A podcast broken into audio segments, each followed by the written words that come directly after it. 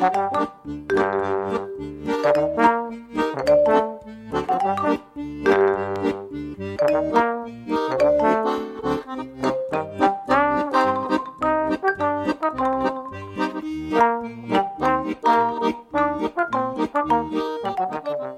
midinale, la matinale libre, curieuse et impertinente de Radio Piquet.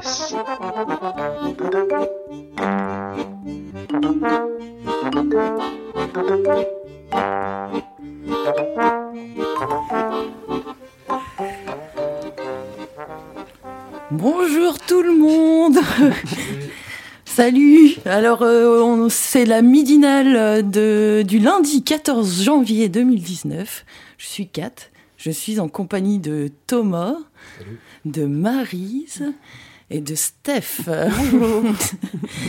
Alors aujourd'hui, euh, on va parler euh, en deuxième partie, on va diffuser la petite chronique de Mathilde dont on, a parlé la semaine dernière sans la diffuser. On, Steph nous a prévu euh, tout un truc autour de la littérature jeunesse. Thomas va nous parler de jeux vidéo en prison. On aura même une mini chronique d'une petite snob. Pierre viendra dans la troisième partie sans doute nous parler d'un site qui s'appelle Jaune, qui sera sans doute question de gilet. Et pour cette première partie, j'ai décidé de m'inviter euh, pour vous parler du réseau salariat. Mais alors, qu'est-ce que c'est? Alors, Kat, qu'est-ce que c'est? Pourquoi tu veux en parler aujourd'hui? Alors, bon. Alors je vous en parle assez souvent en fait. Hein. À la fin de ce mois-ci, euh, le vendredi 25 janvier, euh, à, que je me trompe pas, 20h30, il y a euh, Bernard Friot qui vient faire sa conférence gesticulée euh, où il va parler encore une fois de travail. il prend sa vie donc euh, de retraité au départ. Euh, j'en ai déjà un petit peu parlé lors de la dernière midinale. Donc je vous invite à venir. Et le week-end qui suit, l'association Réseau Salariat. donc qui milite à partir des thèses de Bernard Friot autour du salaire à vie pour toutes et toutes tous. Euh, tout et tout, ouais, c'est pas mal. Et, euh, et qu'est-ce que je voulais dire? Euh, ouais, donc il y a des ateliers qui sont organisés le 26 et le 27 janvier. Donc le samedi 26, il y aura Bernard Friot sera toujours là. il y aura des conférences du coup euh, où il, sera invité à, encore causer euh, du salaire à vie, où tout le monde pourra poser les questions aussi qu'il aura eu euh, si on est là la veille à la conférence, ce sera l'occasion aussi de, poser tout un tas de questions. Le midi, le samedi, on ira à l'avenir manger pour la fournée, fournée de pain. Et il y aura des comptes euh, et, donc le dimanche, euh, il y aura toute une série encore d'ateliers débats euh, qui réfléchiront un peu aussi à quelle est la place de l'État dans, dans l'idée du salaire à vie. Est-ce que c'est l'idée de, de, que l'État disparaisse progressivement ou pas? Donc il y aura un débat autour de ça. Il y aura aussi Qu'est-ce qu'il y a comme autre sujet qui a été... Euh, il y aura tout un truc autour des dominations et comment on fait pour euh, ne pas être que sur euh, une lutte anticapitaliste, mais prendre en compte la dimension antisexiste, antiraciste. voilà. Donc, voilà. Et du coup, pour parler un petit peu de autrement en fait de cet assaut, je voulais vous faire un, passer donc un petit extrait où on entend des enfants qui débattent euh, sur la question de euh, est-ce que tout travail mérite salaire? Et c'est, euh, ça dure 4 minutes. C'est un petit enregistrement que j'ai fait pendant les estivales donc de cette même asso, le réseau salariat, qui avait lieu cet été à Argol. On va écouter. Bah, j'ai bien aimé discuter de si tout méritait un salaire. Ouais. Ou parce que c'était une belle discussion, quoi. D'ailleurs, t'as choisi oui ou non Moi, j'ai choisi non. Sérieux T'as resté bah, sur non Bah, à la fin, on m'a convaincu plus ou moins, mais Bah si, fallait dire oui. Franchement. C'était quoi la question? Euh, Est-ce que tout travail mérite euh, un salaire? Je pense que oui. Bah oui. Même si, même si le travail c'est faire des crêpes le mercredi pour tes enfants, euh, Du coup, les enfants, ils sont heureux. C'est ça, la... c'est ça ta c'est récompense. ça le travail. Non, mais bah, l'exemple avec les pommes. Quand, quand Bah oui, et bah, et bah ton salaire c'est la pomme. Non, non, mais quand tu, quand tu cueilles des pommes et tu les manges, personne t'a donné un salaire, personne t'a payé. Bah non, Non, parce tu que fais oui, ça mais ton salaire c'est la pomme. Un salaire, c'est quand quelqu'un d'autre te donne quelque chose en Parce que tu échange de travailles. service. Bah oui. Mais c'est là, mais de là, travail. sauf que là tu travailles pour toi. Et toi tu vas pas te donner de l'argent. Toi ta récompense Ouais. c'est que tu peux manger. Tu peux pas. tu vois. C'est comme quand tu plantes dans le jardin. Tu Bien sûr, plantes mais des. tu un plantes salaire, des- moi, des pour moi, un salaire, c'est quand quelqu'un d'autre te donne quelque chose, genre de l'argent. Bah bah, oui, Non, mais bon. salaire, c'est que ta récompense de Quand travail. tu travailles pour toi, tu peux pas te donner Oui, de ta propre c'est argent. la récomp- Je suis d'accord avec ça, c'est la récompense de travail, mais c'est quelqu'un d'autre qui te donne. Bah euh, non. Pourquoi ce serait Imaginons- quelqu'un d'autre t'a ramassé tes pommes de ton jardin pour toi? Pourquoi quelqu'un d'autre te donnerait de l'argent? Bah oui, Oui, mais pourquoi? Bravo, t'as ramassé ben des pommes. il te donnerait pas, sauf si tu les vends. Bah voilà, Alors voilà, tu- tu reçois pas de salaire. vendre. Donc pourquoi? Si tu reçois pas de... pas. Pourquoi tu dis que on reçoit pas de salaire quand quand on prend une pomme Bah Mais oui, oui, bah, on reçoit bah, pas de salaire. Voilà, donc voilà, mais c'est bien justement. Mais on reçoit pas de salaire, on Bah oui, bah, parce pommes. que tu les vends pas. Tu les vends pas. donc. Oui, ben en fait là tu dis, tu dis la même chose. Ben oui, Bah voilà, donc mais tu c'est reçois pas de salaire. Bah oui, mais ça les rien. tu les cueilles, tu les manges. Bah voilà, bah Tu reçois pas de salaire. pourquoi tu devrais recevoir un salaire C'est la pomme. Parce que tu as travaillé, parce que c'est tes pommes. C'est ta maison, c'est c'est ton c'est ton pommier, je sais pas. Tu vas tu Oui, vas tu vas c'est comme si tu tu tu, tu, enlevais, je sais pas de l'argent de ton compte pour euh, te- Enfin voilà, mais je comprends pas en fait. Mais pour moi, si tu, un euh, salaire c'est quand tu travailles pour quelqu'un. Bah oui, mais là il travaille pour lui-même, ça donne- sert à rien. Oui, mais alors euh, il reçoit pas de salaire, ça mérite Voilà, pas un salaire parce du que coup- t'as les pommes et c'est coup- pas mais c'est les pommes c'est pas un salaire. Si t'es d'accord, pourquoi t'as pas dit oui? Pourquoi t'as dit Mais que tout je suis travail pas d'accord parce que je dis pas la même chose que toi. Tu plantes des tomates dans ton jardin. Et la récompense, c'est que les tomates, elles vont pousser. C'est ça le salaire. Mais c'est pas un salaire. C'est pas la, un salaire. la salaire, c'est une récompense. Le salaire, Pour toi, en fait, pour salaire. toi, c'est quoi le salaire? C'est l'argent pour lui. Salaire. l'argent Bah non. ou quelque chose d'autre, du genre je sais pas un service, de la nourriture, quelque chose ça Bah, peut de la nourriture, c'est comme un, comme la un sentiment. Et c'est quoi euh, réseau salariat pour vous? Euh, bah c'est euh, le, enfin, le salaire à vie quoi. Je sais pas quoi dire les d'autre. C'est euh, là tu travailles, tu devrais avoir un salaire, mais euh, pas pour n'importe quoi quand même. Mais euh, il faut un Alors, t'es salaire parce que c'est comme si c'était de l'esclavage. On est euh, on n'est plus esclave. Ouais, je suis d'accord avec toi parce que Bon, on mais t'oblige si on t'oblige à faire un payer pour travail. mettre tes chaussures toi. Hein? Tu vas te faire payer pour mettre tes chaussures. Non, non mais, mais oh. Mais ma récompense, si je mets mes chaussures, c'est que j'aurai Oui, pas mais mal au pied en marchant. comme avant. Bah euh, si, c'est un, salaire, en- c'est un salaire en soi. En gros, quand, quand tu reçois un salaire comme tu penses, c'est de l'esclavage. Mais il y a dans des familles comme ça où tu te fais payer pour mettre tes chaussures, je sais pas. Oui, bon, euh, mais ça c'est ça c'est des exceptions. J'ai oublié de vous poser une question. euh, quel âge tu as? Moi j'ai 12 ans. 10 ans. 11 ans. 12 ans. Ok. Merci. De rien. Merci. Voilà, je trouve que c'est c'est pas mal, ça donne envie hein, de faire des débats avec les enfants aussi euh, sur plein de sujets en fait. euh, J'aime beaucoup euh, le euh, mais toi on va te payer pour te faire tes lacets. tu sais. J'aime bien. Et donc euh, voilà, donc les enfants euh, des militants du réseau salariat qui se retrouvent, voilà ce que ça donne. C'est un, un- c'est suite en fait à un débat qui avait été animé donc par Loïc Aurélien. Aurélien Casta, dont on a aussi euh, euh, enregistré un MEP qui est disponible sur le site de Radio Piquet. Sur le salaire Sur le- étudiant. voilà, sur le salaire étudiant. Euh, savoir, du coup, c'est des enfants de. C'est pas des enfants de collège ou des alentours, c'est des enfants de militants en fait qui étaient déjà, qui étaient déjà présents, c'est ça Oui, Ok. ouais, ouais, ouais, ouais. Parce que je trouve que ça se sentait quand même quand on les entendait parler que. euh, ils ont peut-être euh, l'habitude d'assister à des débats ou de participer déjà. Enfin, Oui, Ouais, ouais, ouais.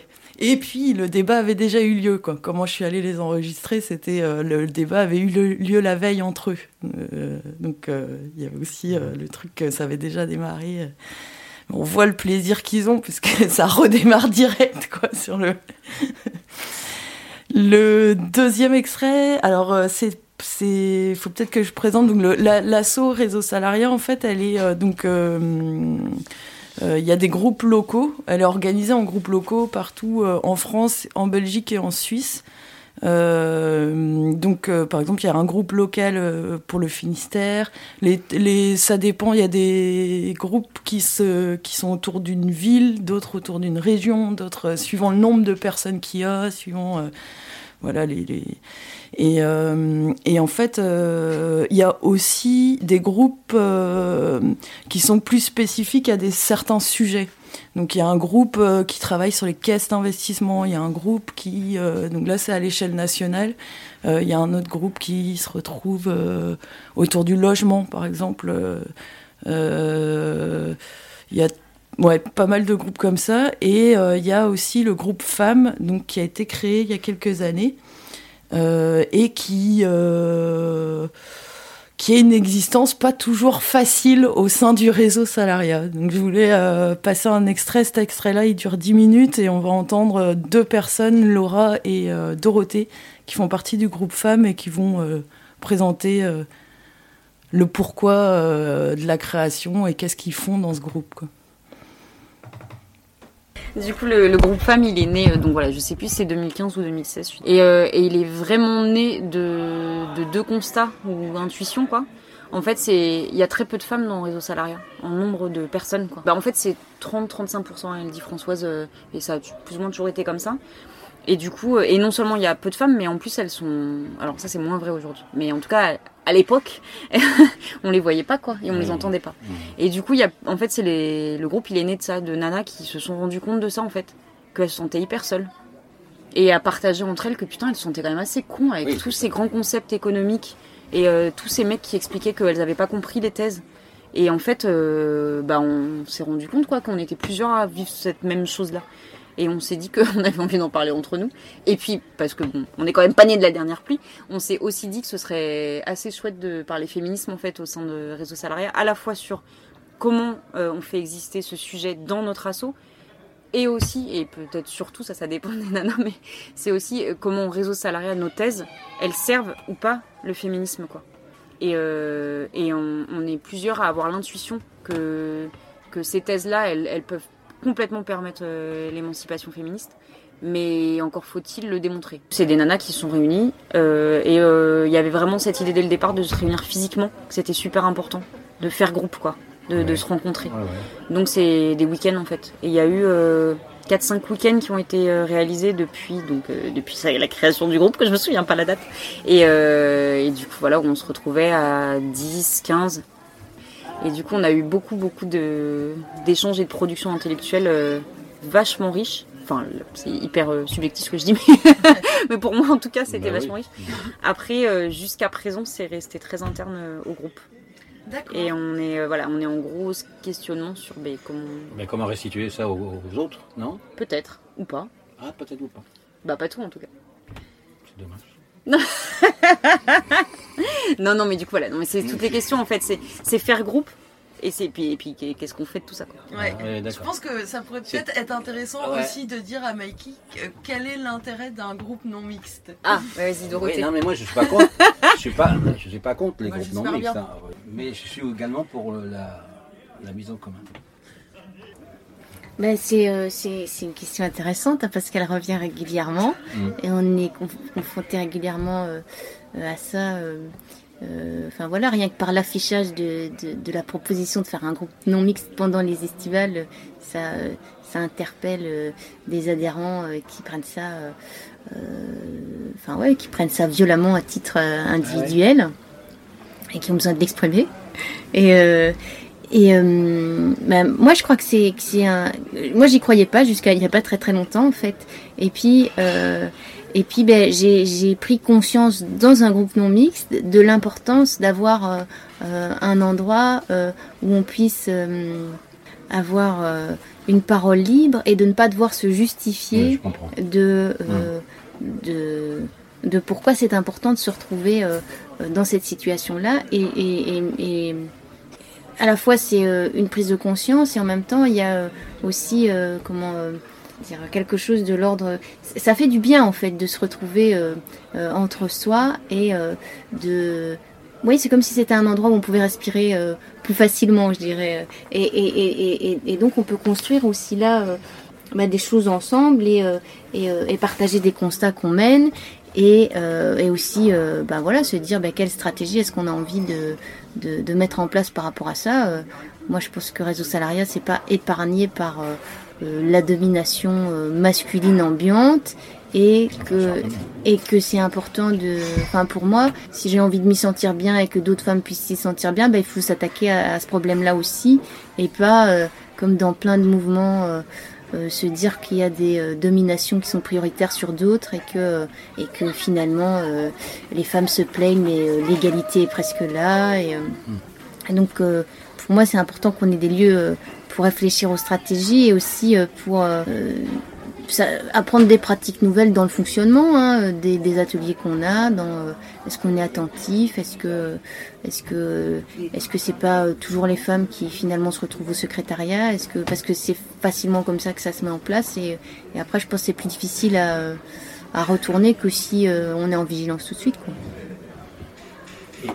Est-ce qu'une restitution auprès des hommes ne leur permettrait pas d'avancer sur la question. Mais en fait, euh, ça dépend ce qu'on appelle restitution. On dit qu'on est une asso d'éducation populaire politique. Donc on a l'ambition d'éclairer euh, le pauvre peuple. Mais il y a quand même aussi cette ambition-là en interne, quand on, s'auto-éduque. voilà. Et, du coup, bah, c'est sur tous les pans euh, des, enjeux de domination. Et c'est là où il y, a, une ambiguïté, c'est que c'est une asso qui s'affiche comme une asso anticapitaliste sauf qu'on est quand même un certain nombre, et là pour le coup vraiment pas que des nanas, euh, à considérer qu'en fait ça se limite pas à ça en fait euh, les rapports de domination, et qu'il y en a d'autres qui jouent. Ah et du coup avoir un espace euh, non mixte, c'est un espace en fait entre opprimés, la classe des femmes, on se réunit entre opprimés pour parler de nos oppressions et des oppressions qu'on subit. Maintenant, tant mieux et heureusement qu'il y a des alliés dans cet assaut, y compris du côté des hommes. ceci dit, c'est pas notre taf à nous que de les faire euh, bosser sur ça. Ça sera en tout cas, ça, sera peut-être à eux. En tout cas, on peut en parler et on peut mm. y songer et on peut y réfléchir ensemble. Mais c'est vrai que depuis la création du groupe, ouais, faut, faut remettre aussi ça. La création du groupe, elle allait pas du tout de soi. Ça a été hyper compliqué. Alors, c'est pas forcément une majorité d'hommes qui étaient opposés, mais ceux qui étaient opposés, qu'est-ce qu'on les a entendus quoi? Ah oui. Ça a été très compliqué. Ouais ouais. Et encore aujourd'hui, bah, Dorothée le dit très bien. Quand là, on organise un temps non mixte, ça soulève question voire même euh, réaction euh, d'opposition. Et, c'est normal en fait, puisqu'on est une asso d'éducation populaire et parce qu'il y a souvent des nouveaux et tant mieux. Enfin, c'est une asso dynamique donc ça tourne beaucoup. Mais du coup, on en revient toujours à devoir à nouveau se justifier. Et se justifier, putain, qu'est-ce que c'est chiant. Mmh, c'est vachement important mais à la longue, il y a un phénomène d'usure fatigue. Du coup, c'est pour ça. Et donc, il y a des mecs qui étaient vachement en demande que le groupe femme rende des comptes sur ce qui s'y passait. Parce qu'en euh, plus, c'est fait avec. J'en pourrais pas le. Non, non, je sais, mais c'est pour, ça que je te dis ça. Ah parce que ça s'est fait. En, plus, on se réunit avec l'argent de l'assaut, tu vois. Du coup, quoi? Des meufs, déjà, elles se réunissent qu'entre elles, en plus avec l'argent de l'assaut. Et, mais qu'est-ce qu'elles font là, entre elles? À la fois, il y a un vrai besoin de revenir vers, euh, vers l'assaut, parce qu'en effet, on fait bien partie de réseau salariat, on n'est pas une asso à côté, quoi. Et euh, ceci dit, il y a quand même le cadre dans lequel on va le faire et on a, et on a besoin d'être à l'aise avec ça. Et la vie étant ce qu'elle est, bah, du coup, le groupe il est en gros mouvement et grosse mutation et c'est un peu tout le temps des nouvelles personnes. Et du coup, bah, voilà.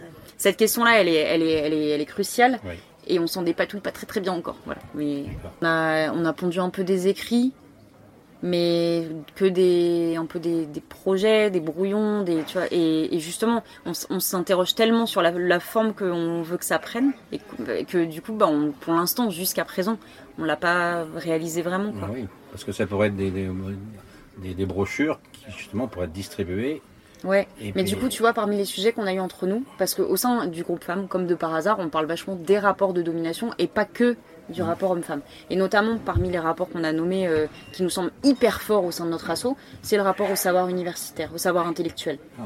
qui est extrêmement violent. Et, euh, et, du coup, on a parlé de ça. Et du coup, se dire, mais attends, si nous on se met à écrire une brochure, alors même qu'on dénonce que qu'on est trop dans du savoir intello, il y a un moment donné, c'est pas très cohérent quoi. Et ouais, bah en même temps, euh, parmi nous, il y en a comme moi, par exemple, c'est ça qu'elles savent faire quoi, c'est pondre des textes. Donc euh, bon bah ouais, moi une BD, je trouverais ça génial, mais en fait, je sais pas faire.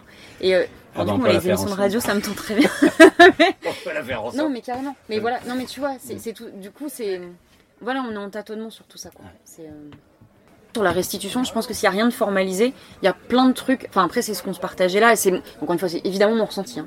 Mais que depuis la création de ce groupe, il y a quand même des lignes qui ont bougé dans l'assaut, quoi. Et des gens qui ont bougé. Ouais, d'accord. Pas que des hommes, des femmes aussi. Bien sûr. Mais d'ailleurs, moi la première. hein. Bah, moi, clairement, euh, ça m'a vachement fait bouger. C'est, euh, et, et du coup, voilà, c'est pas une restitution au sens formel où on a Non, animé non, un atelier. pas ça que je mais veux dire, oui. non, non, non, mais du coup, je pense qu'en fait, euh, faut aussi qu'on pas trop qu'on se flagelle avec ce truc-là parce qu'en fait, je pense qu'il y a plein plein de choses qui bougent du fait même que de l'existence de ce groupe. On a un peu parlé, euh, par exemple, du, du travail reproductif ou ménager, euh, de se dire, bah, tiens, qu'est-ce qui rentre là-dedans, euh, qu'est-ce qui... euh, Et donc ça, euh, voilà, on, a- on, on se rend compte que euh, on parle pas toute la même langue avec ça, et donc il faut qu'on approfondisse et qu'on trouve des moyens de... de bah oui, d'échanger autour de ça et qu'on puisse euh, se former, quoi. Oui, auto-éducation entre vous. Et mais donc- surtout que c'est un peu, pour moi, c'est un des trucs qui me plaît avec ce groupe aussi, c'est que les personnes, elles arrivent à réseau salariat euh, pour les thèses euh, de réseau salariat. Et puis elles découvrent qu'il y a un groupe euh, femmes non mixte. Et du coup, là, elle est dans les nouvelles nanas, enfin les nanas de 10 ans, être euh, nouvelles dans l'assaut ou dans le groupe. Il y a, c'est, ce cheminement, il se fait dans ce sens-là. Et du coup, t'as beaucoup de nanas qui arrivent en disant, mais en fait, euh, moi, j'y connais rien au féminisme. Mais ça va, ça m'intéresse, ça, me- parle, quoi. Et ça, c'est vachement intéressant. C'est, voilà, c'est une autre manière d'aborder le sujet. Mais du coup, ça demande beaucoup de patience et de pédagogie. J'imagine, oui. oui. Voilà, voilà.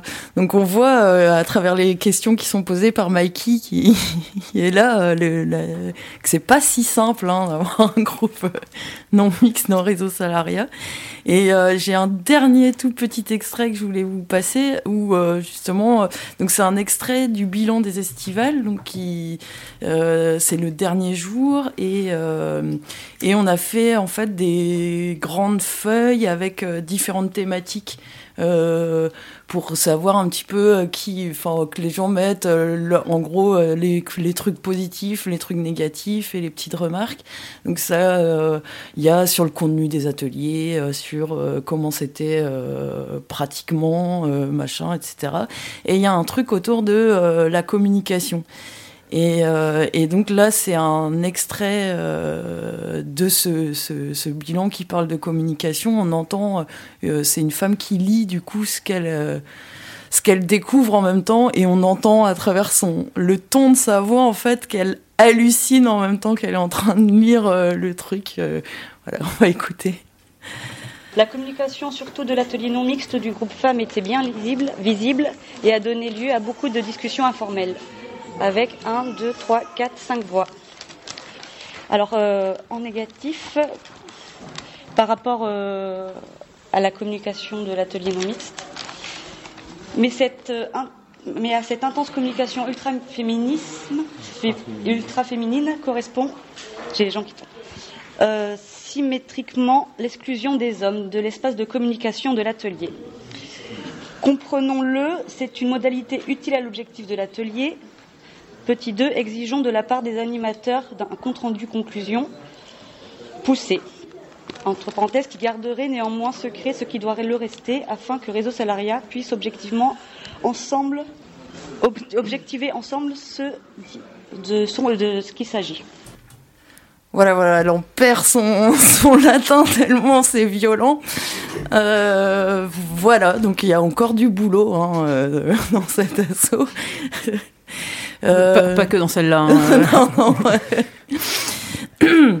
Voilà, donc euh, pour suivre, euh, je, je, je, je voulais remettre une chanson de Barbara Veldens que vous avez écoutée euh, la semaine dernière. euh, Ou son ménichon la semaine dernière. Voilà, et cette fois-ci, euh, j'ai pris la chanson Femme. C'est parti, et du coup, euh, on fait- on, est- on fait une belle pause musicale, quoi. Oui.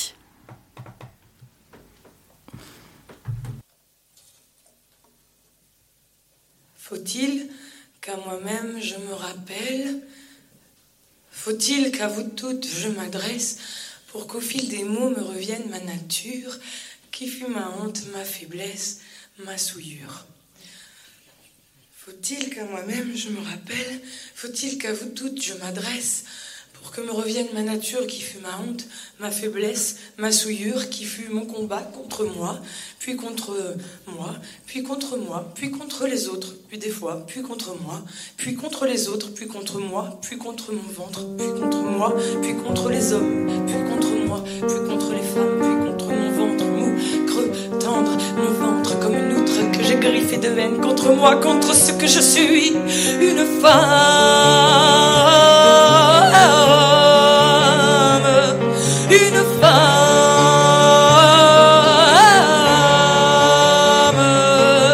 L'outre a rempli son office, j'ai cru perdre la guerre, soumise à ma nature, à la beauté grégaire. J'ai plié sous l'amour à m'en rompre le chine, j'ai cédé, j'ai cédé à l'appel du vide, et j'ai rempli mon ventre de vie palpitante, sans savoir que le destin fatigable, déraisonnable, minable, me ferait mère d'une fille, d'une fille, d'une elle sera femme, elle sera femme. Je boite d'avoir plié, d'avoir cédé, d'accepter d'être femme, plié d'être femme, cédé d'être femme, accepter d'être femme. Je boite d'avoir plié, d'avoir cédé, un homme avec un grand H, homme, homo sapiens, homo habilis, habile, habile pour tout, même pour les créneaux connards. Une part de moi est une femme avec un petit F. Il n'y a pas de grand F pour les femmes. Il y a juste les femmes encore. Encore une femme au volant. Encore une qui l'a bien cherché. Encore une féministe. Encore une salope. Encore une chienne. Encore, encore, encore, encore, encore, encore, encore, encore, encore, encore, encore, encore. Tant que nous plierons sous l'amour, tant que nos ventres souples feront tant de filles que de garçons, tant que nous aurons la féminine sagesse de nous soumettre à nos instincts douloureux, il y aura des femmes, des faibles, des fortes, des rageuses, des voleuses, des assassinées, caillassées, tondues, raillées, opprimées, révoltées, humaines, comme des âmes, avec un grand Un grand H, un grand H à courir, la conquête du grand H de l'homme.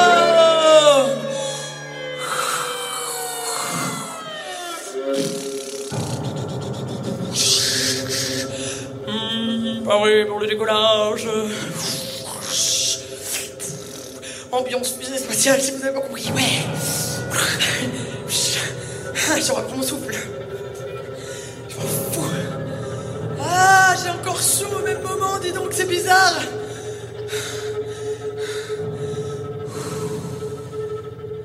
Décollage dans 10, 9, 8, 7, 6, 5, 4, 3, 2, 1.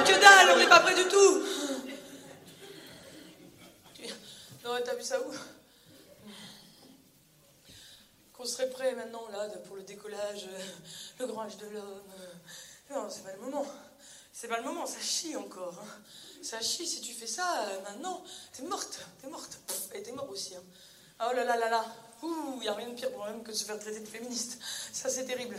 C'est terrible, terrible, terrible. Pédé Ah Pédé, pédé, pédé, pédé Non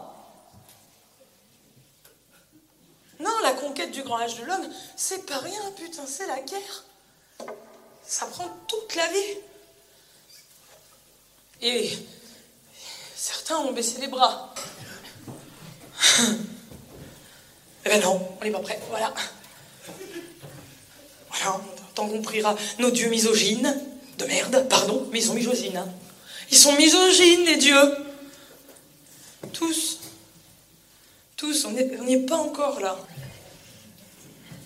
Mais quelques-uns ont réussi, quelques-unes aussi, ce qui fait qu'un jour, on sera prêt pour venir écouter Barbara Weldens qui chante à poil. Je les entends parfois rire à la même table, partager les beaux fruits de la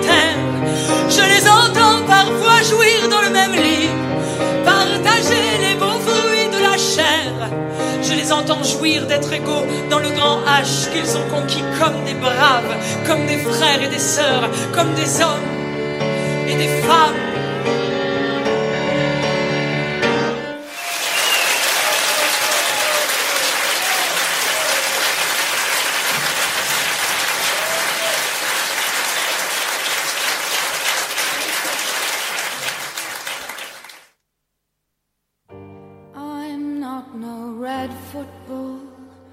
Be kicked around the garden. No, no. I'm a red Christmas tree ball and I'm fragile. I'm not no animal, though I am to you. I'm not no crocodile like the one in Dublin who lived in a cage the length and breadth of his body, with a window which people would look through and throw coins on his back to taunt him, though he couldn't move, even if he wanted to. I'm not no animal in the zoo. I'm not no whipping boy for you. You may not treat me like you do. I'm not no animal in the zoo. My skin is not a football for you. My head is not a football for you. My body's not a football for you. My womb is not a football for you. My heart is not a football for you.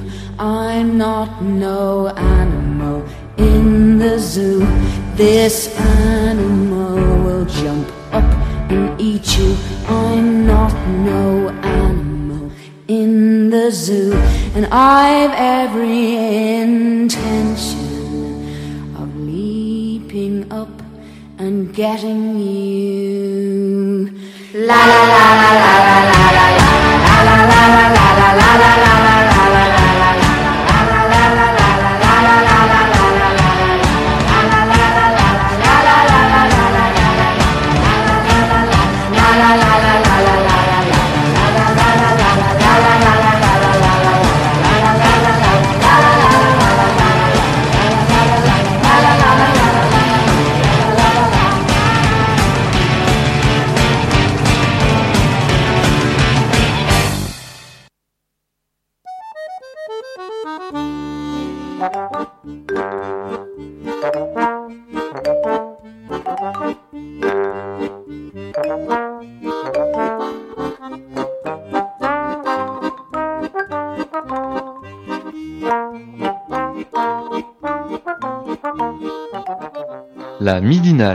la matinale libre, curieuse et impertinente de Radio Piquet.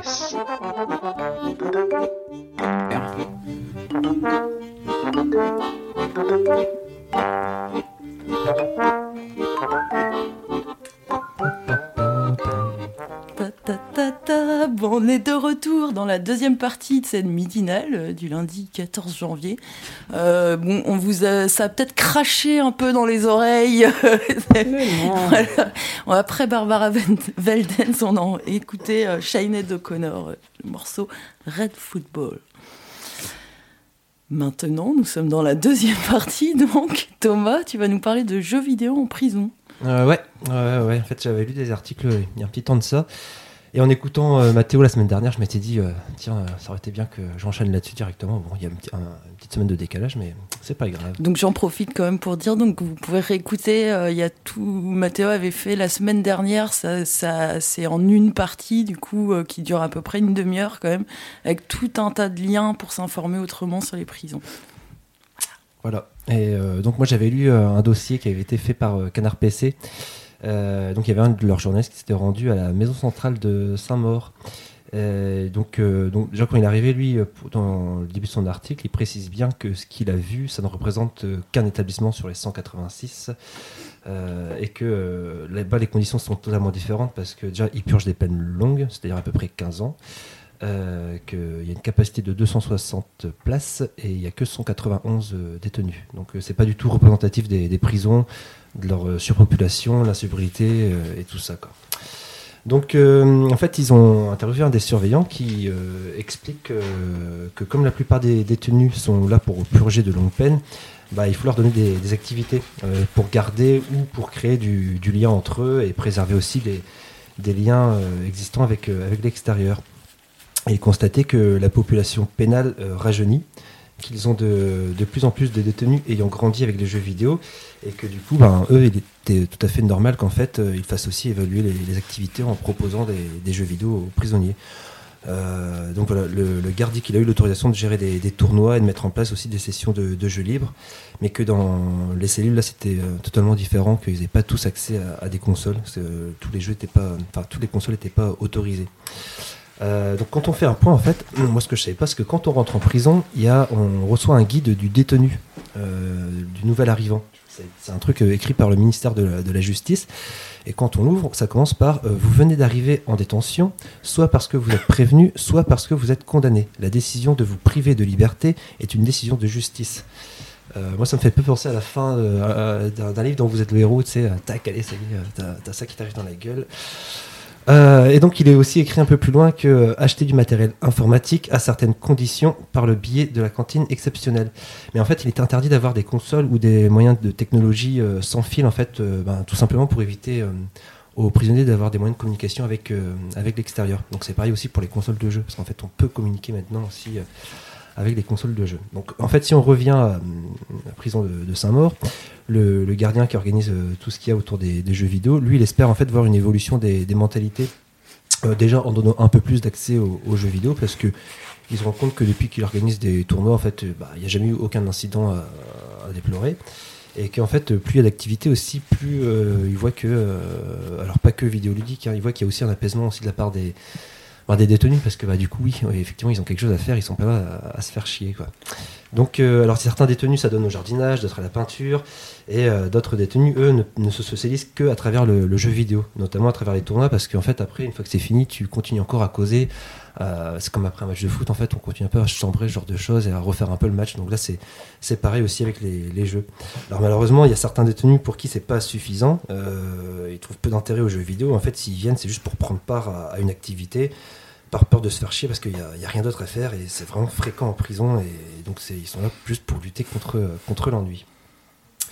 Alors après c'est pas le cas de tout le monde, hein. il y en a qui euh, du coup pas mal de détenus, notamment les, les plus jeunes qui euh, s'adonnaient déjà aux jeux vidéo et en fait certains euh, ils aiment aussi explorer des, univers.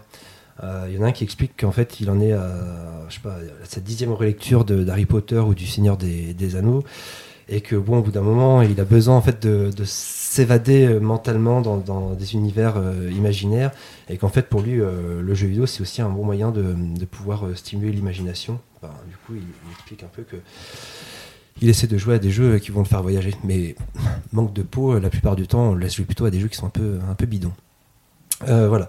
Il y a aussi France Inter qui avait interviewé Samuel Gauthier de l'Observatoire international des prisons. Et quand il était interrogé, il disait que la, bah, la prison était quelque chose de, violent et que en plus de ça, le fait de couper euh, les, détenus des nouvelles technologies, c'était quelque chose aussi de, violent parce que c'est des technologies qui aujourd'hui sont, indispensables. Euh, beaucoup de personnes après leur libération ont le sentiment de découvrir une nouvelle civilisation parce que bah, certains, en rentrant en prison, ont découvert le, enfin, étaient euh, encore à l'époque du Minitel ou du Magnéto, et puis là, ben, ah, smartphone et tout, et pour eux, c'était hyper difficile de, se réinsérer parce que c'est des technologies qu'on te demande de maîtriser pour le, taf, et ça génère beaucoup de, frustration de, leur part. Euh, il disait aussi que si la prison veut réinsérer, du coup, euh, il faut qu'elle fasse l'effort de faire entrer les nouvelles technologies euh, et les technologies numériques. Et qu'aujourd'hui, il y a beaucoup de détenus qui euh, craignent le moment de leur libération, bah, par peur d'être propulsés justement dans, un monde qu'ils ne vont pas reconnaître. Euh, et donc ça va, et que ça va aussi au-delà du, fossé technologique. Euh, Il y a beaucoup de professionnels et de bénévoles qui, qui militent pour un traitement plus humain des, détenus aussi parce que c'est pas pas tout le temps jojo. Euh, et les droits qu'on leur accorde en fait font souvent aussi l'objet de, de débats. En fait, on se rappelle aussi quand c'est en 85 quand il y a c'est Robert Robert Banater qui, avait dit bah, on va peut-être mettre aussi des télés dans les dans les, prisons pour que les histoire que ça fasse une fenêtre d'ouverture en fait sur le, monde extérieur.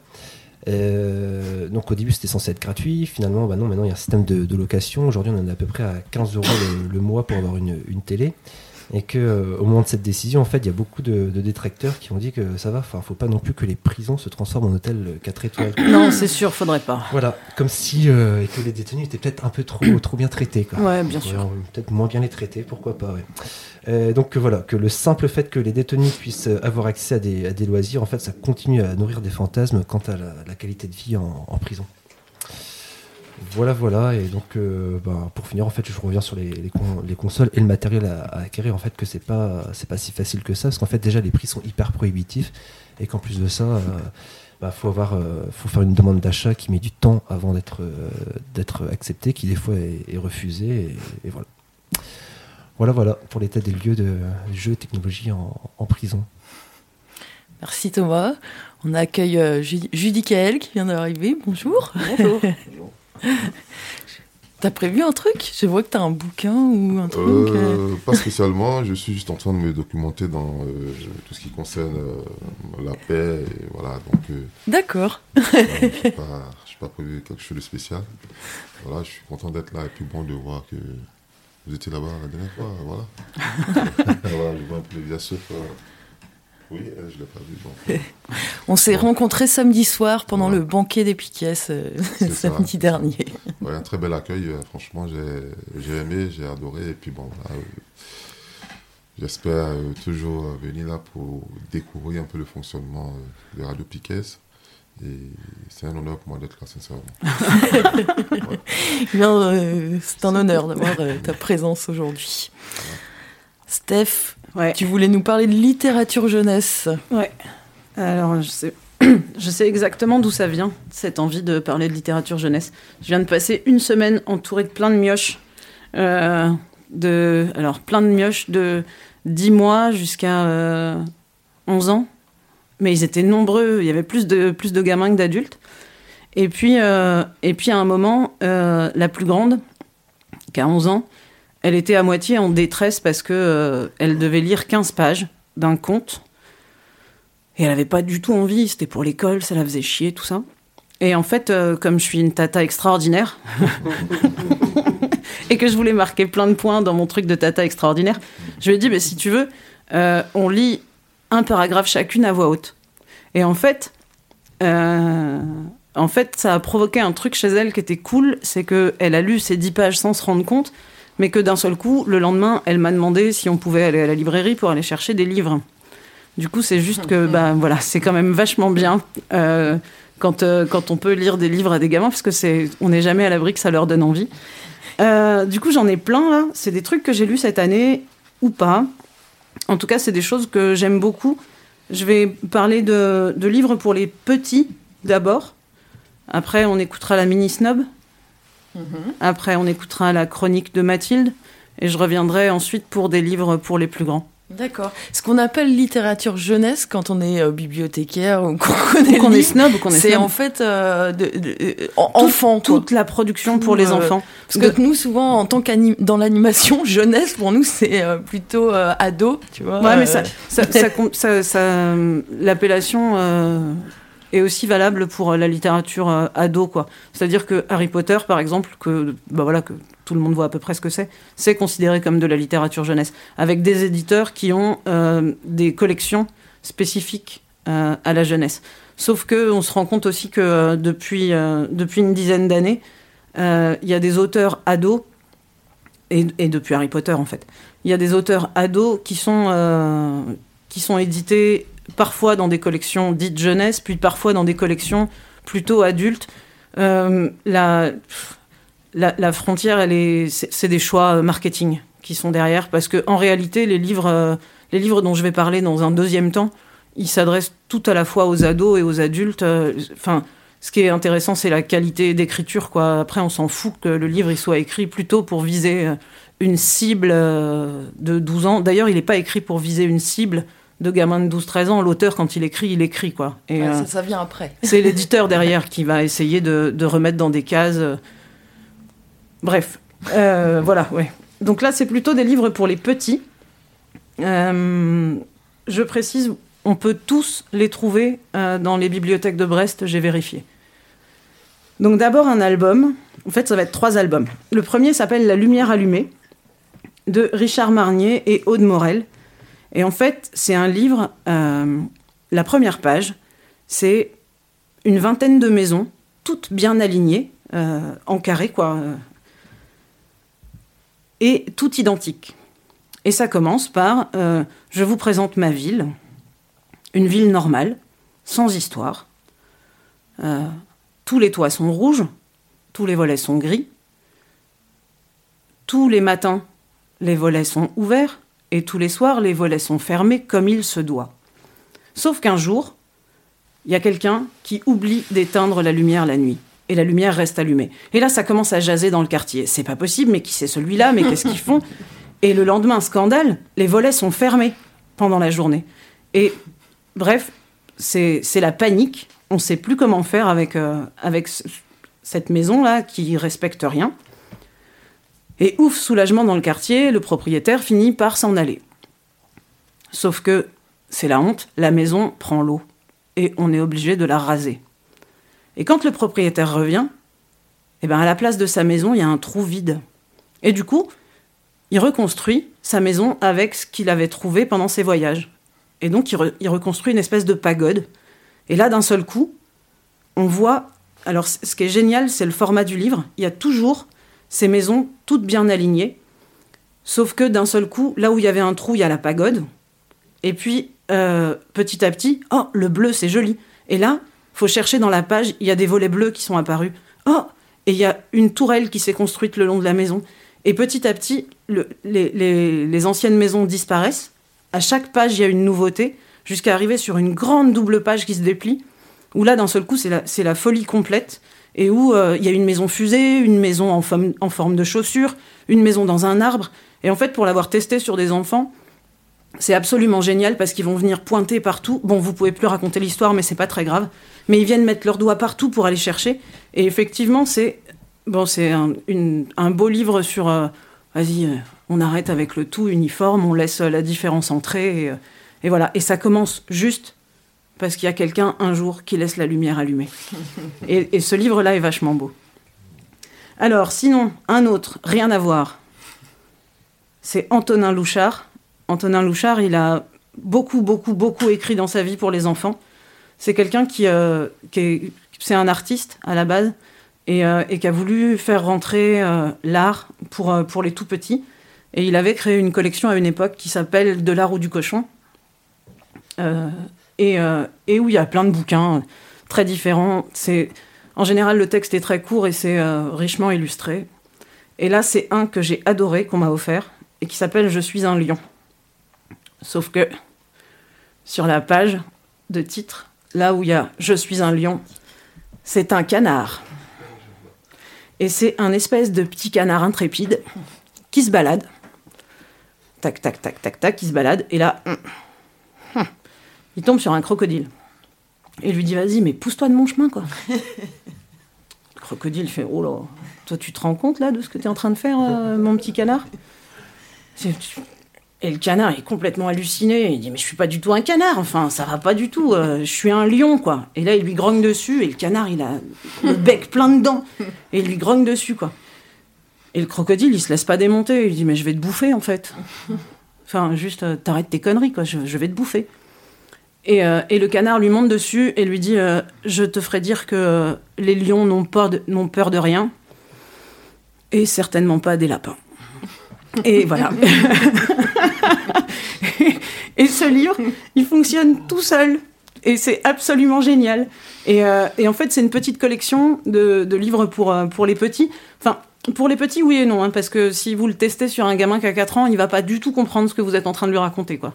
C'est donc euh, des petits, euh, ouais, 6 ans, quoi.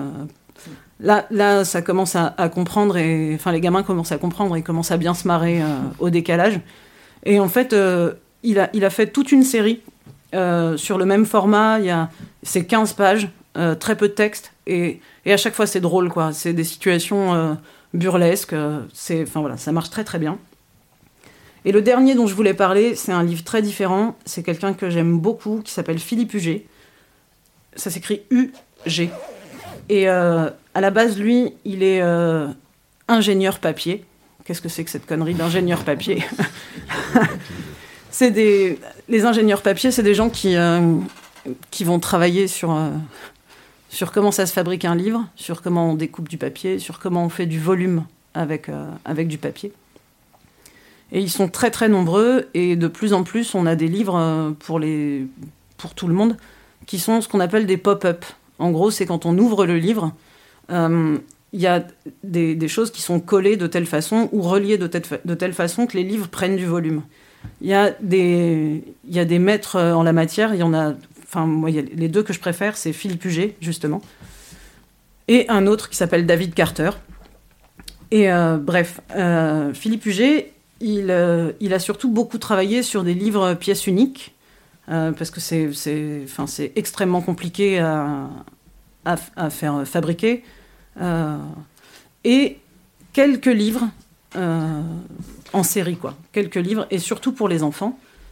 Et c'est là, pour le coup, c'est euh, un des mioches avec lesquels j'étais euh, pendant, pendant les vacances, qui avait ce livre qui s'appelle Big Bang Pop. Et en fait, il n'y a pratiquement pas d'histoire dans le livre parce qu'il n'y en a pas besoin. Et c'est l'histoire de l'univers. Et en fait, ça, ça, va parler d'étoiles, d'étoiles filantes, de comètes. Euh, et à chaque page, il y a une partie de, de l'univers qui, qui, sort du livre. Et il faut, faut, juste imaginer que quand, d'un seul coup, on ouvre une page et euh, il y a une étoile filante qui passe. Et euh, on ouvre une autre page et euh, avec des systèmes de, de, de petits, de trucs qu'on tourne sur le côté de la page, d'un seul coup, le livre s'allume ou s'éteint. Et donc les, les, les étoiles s'allument et s'éteignent. Oh, il y a Thomas qui a déjà des larmes dans les yeux. Et ça se termine sur euh, une question, euh, quelle est, parce que ça parle beaucoup d'étoiles, beaucoup de comètes, et quelle est euh, l'étoile qui nous réchauffe, l'étoile qui nous fait vivre, tout ça. Et on ouvre, et là, d'un seul coup, on a le soleil qui, qui apparaît. Et c'est, enfin voilà, c'est, il est magnifique, quoi. C'est chef-d'œuvre. Voilà, pour les petits. J'envoie la chronique de la mini snob. Très bien. Et là, moi, c'est moi qui vais avoir le cœur qui va saigner. C'est parti On est, est prêt Ce matin, il y a une nouvelle dans la classe de Manu. Elle s'appelle Priska. Elle vient d'un pays que personne ne, ne connaît. Dans ce mystérieux pays, Priska a dit à la maîtresse vécu des choses difficiles. Quoi exactement?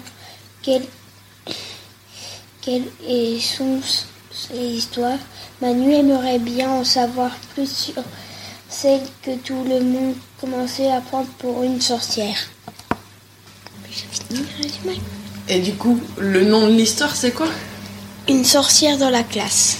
C'est écrit par qui? Paul Brière, Daniel Simard. Et finalement, alors, il t'a plu ou pas ce livre? Oui. Qu'est-ce qui t'a, qu'est-ce que, qu'est-ce que t'as trouvé bien? Euh, Quand ils ont, dé... quand c'était, quand ils ont découvert quand Priska a dit qu'elle était une princesse. C'est ce moment-là que t'as le préféré? Oui. Pourquoi? Parce que au début, moi aussi, je pensais que c'était une sorcière. Ah. ah. Qu'est-ce que tu penses? Est-ce qu'il y a un message à comprendre dans ce livre?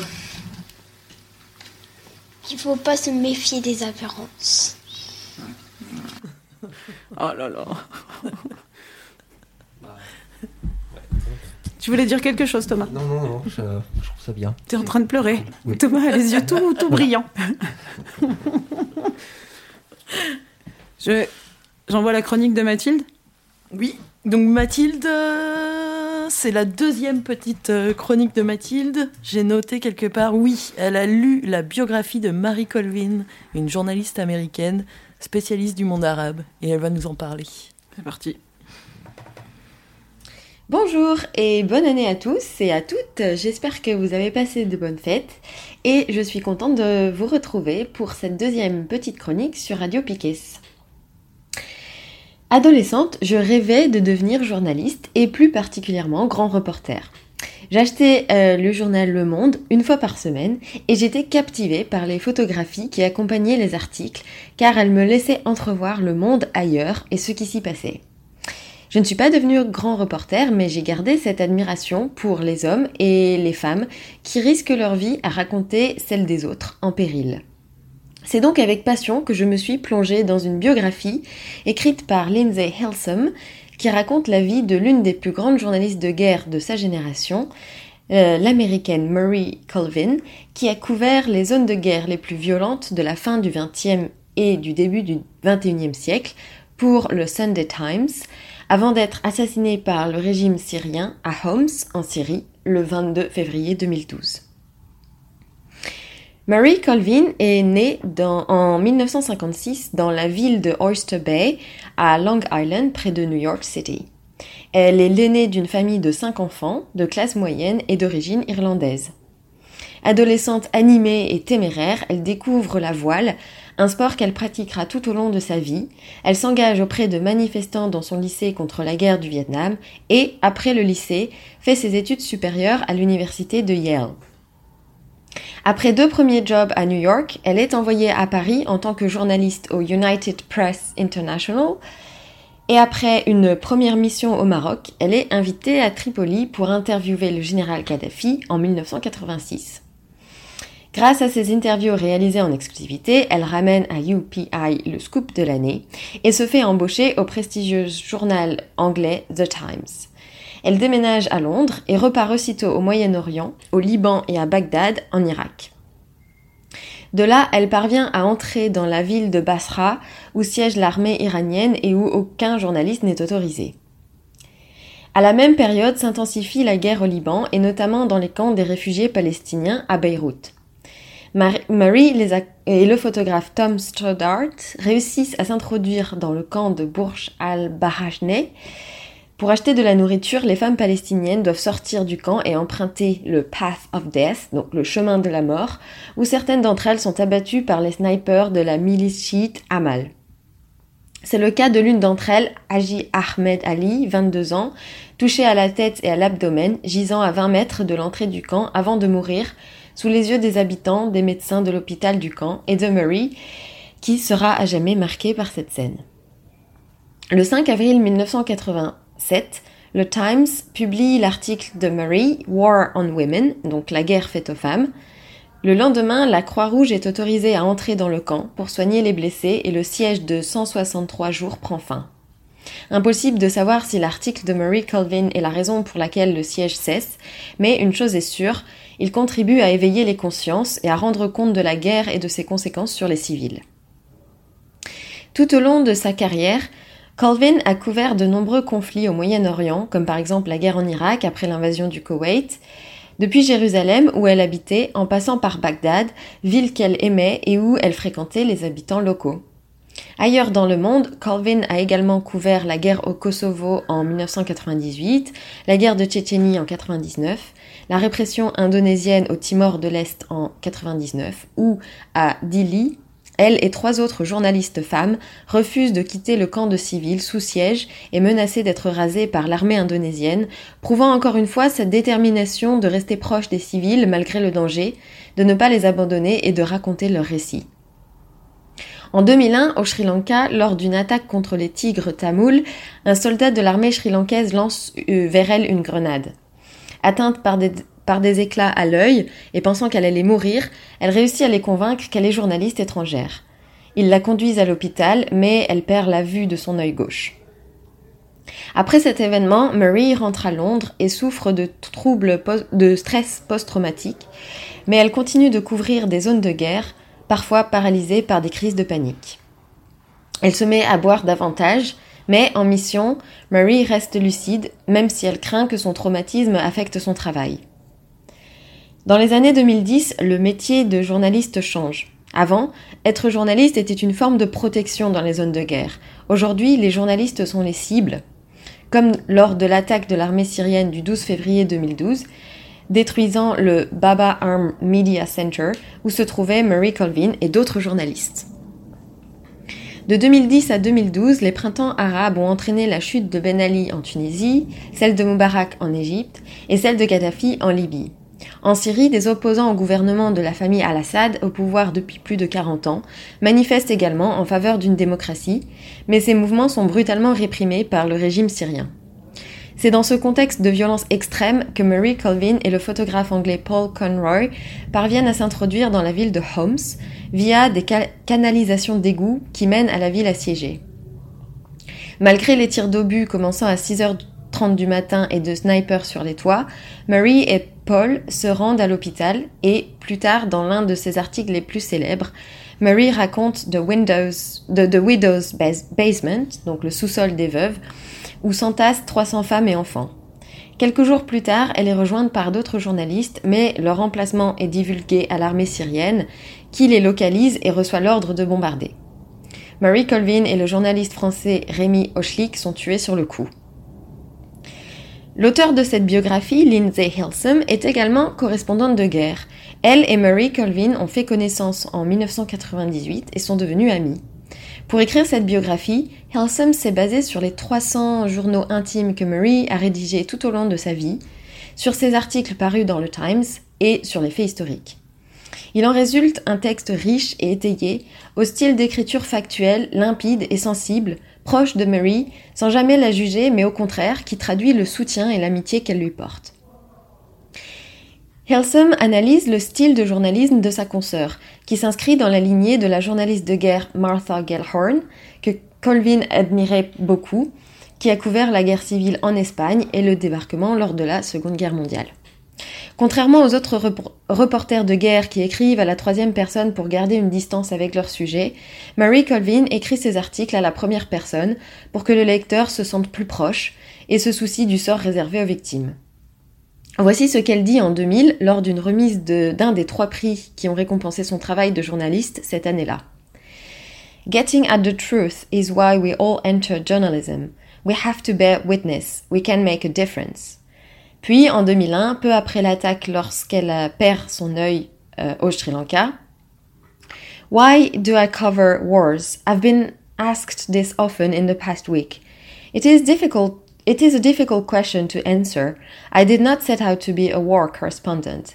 It has always seemed to me that what I write about is humanity in extremis, pushed to, pushed to the unendurable, and that is important to tell people what really happens in wars, declared and undeclared.